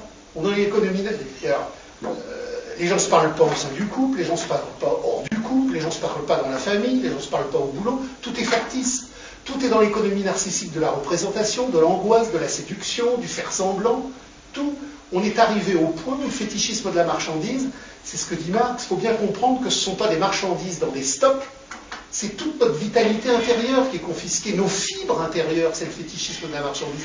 On est devenu des marchandises en mouvement pathologique. Comme ça va se mettre à bouger et à parler, vous ne serez plus le même, je serai plus le même. Les questions que vous vous posez aujourd'hui seront résolues de par le fait même qu'il y aura la parole collective. La parole collective est lucide, parce que là, on a, tous des interrogations individuelles, sectorisées, aliénatoires, à partir de nos propres parcours d'angoisse spécifiques. Dans le champ collectif d'un gigantesque basculement, dans le, champ d'une gigantesque bousculade, tout se redéfinit. C'est ce qu'explique très bien Orwell. Orwell, dans Catalogne, il vous montre que à Barcelone, des groupes entiers, là c'est une expérience limitée, mais là ce serait une expérience euh, transcontinentale, des groupes entiers redessinent tout. Et c'est pris parce qu'il y a une dynamique de, mais une dynamique de joie, la vraie joie. Pas la joie couillonne d'aller au cinéma le soir pour se distraire parce qu'on s'ennuie, mais la joie d'une véritable illumination intérieure. Dernière question euh, bon, d'accord. Euh, alors en fait, quand vous dites euh, que le capital va tout détruire, donc euh, les nations, tout ce qui tout ce qui existait avant, euh, est-ce que vous pensez qu'il aura le temps de détruire ce qu'on appelle communément les races et qu'il va faire de nous toute une humanité métissée? Ou est-ce qu'avant qu'on arrive à ce stade-là, on pourra euh, changer la donne? Je ne pose pas le problème en termes de destruction des usines, euh, élimination des races. on est arrivé au point où tout ce que le capital va entreprendre va s'invalider. Et vous parliez de Dieudonné tout à l'heure. Il faut creuser l'archéologie de l'histoire Dieudonné parce que c'est un symptôme de quelque chose de bien plus profond. C'est pas, c'est pas le rire d'un comique qui a débordé, qui a trouvé des assises qui se diffusent. Il y a quelque chose, même, même le spectateur de Dieudonné le plus bête, celui qui va rire pour rire, il ne sortira pas indemne de ce qu'il a entendu dans les spectacles de Dieudonné et de ce que la crise sociale va produire. Parce qu'il y a des temps décalés. Il y a des temps décalés. Moi, je sais que bon, je diffuse des textes, les gens me disent euh, oh, bah, ça sert à rien. je dis mais non, le texte, il rentre dans la mémoire profonde. Des fois, vous avez des textes qui n'ont pas d'écho pendant un an, six mois, peu importe. Puis, les gens rencontrent une expérience de vie, et ce texte qu'ils avaient oublié, ça produit un tilt qui génère d'autres perceptions. Et Dieudonné, c'est pareil. Je veux dire que le, fait que Dieudonné ait produit ce qu'il a produit, que ça ait produit une telle crise institutionnelle dans la représentation symbolique du fétichisme de la marchandise, ça veut dire que finalement, les temps d'apocalypse, les temps d'apocalypse sont en train de survenir. Oui. Et la religion, le capitalisme et la religion, comment est-ce que ça s'articule? Alors d'abord, il, y, a les religions. Alors, Dans la communauté de l'être, il n'y a pas de religion, parce que le sacral est une immanence participative, c'est-à-dire que tous ces groupes-là, ce qui est très intéressant, c'est les, textes des dominicains et des franciscains en Huronie, Huron. Et on a des, tonnes de documentation là-dessus. Et alors, les curés et les moines sont étonnés, ils n'ont pas de prêtre, il n'y a pas de division du travail. C'est-à-dire que, si vous voulez, le sacral n'est pas l'autre du monde dans l'Église, dans l'Église catholique classique, comme chez les musulmans et encore plus chez les juifs, Dieu est l'autre du monde. Dans la sacralité, le divin, puisqu'il n'y a pas de Dieu, le divin est l'automouvement du monde. Je ne sais pas si je me fais bien comprendre. L'être, euh, chaque être humain, chaque être de terre est le divin. Tout, tout est le divin. Le divin est l'automouvement du monde. Il, n'y a pas de, il est impossible dans la communauté organique quel que soit le continent, la longitude, la latitude, d'imaginer qu'il y ait quelque chose de divin qui serait un autre du monde. Le divin est le souffle de vie de la totalité du monde. C'est-à-dire que l'énergie totale, c'est le divin. L'ensemble énergie-matière, euh, voilà. L'énergie et la matière et l'être qu'on est sont une seule même chose. Tout ça est participe d'une même euh, lumière de sacralité. Par contre, quand la religion émerge, en même temps que le travail, que l'aliénation, que l'argent, que l'économie, que la politique, elle doit produire un divin aliéné qu'elle va appeler Dieu et qu'elle va positionner dans l'autre du monde. Puisque l'apparition de l'argent, c'est l'apparition de la séparation du clivage et du scindé. Ce qui crée l'homme de la communauté organique, c'est qu'il n'est séparé de rien. Il est en communion permanente avec les autres, avec la terre, avec l'eau, avec les animaux, avec tout. L'homme organique est en communion avec le tout. L'homme civilisationnel est séparé de tout et il n'est en relation avec le tout que par des médiations aliénatoires. L'écriture, l'argent, le pouvoir, la religion, etc. Il y a une religion qui est entre guillemets moins aliénatoire que les autres, parce que la force du message christique était tellement puissante que malgré le cadenassage, elle transpire la radicalité. un truc très bête. Euh, les juifs lapident la femme adultère. Les musulmans lapident la femme adultère. Quand le Christ arrive et dit Mais foutez-lui la paix, qui, parmi vous a suffisamment de substance pour la juger? Il produit un incendie cosmique. Il y a une radicalité là-dedans qui est absolument folle. Comprenez la différence? Il y, a dans, la religion catholique quelque chose, parce que le Christ était tellement puissant dans son incandescence radicale, que ça passe. Mais on retrouvera notre sacralité contre les religions, parce que les religions sont la domestication de notre sacralité. On va finir là-dessus. Merci, alors pas d'applaudissements s'il vous plaît.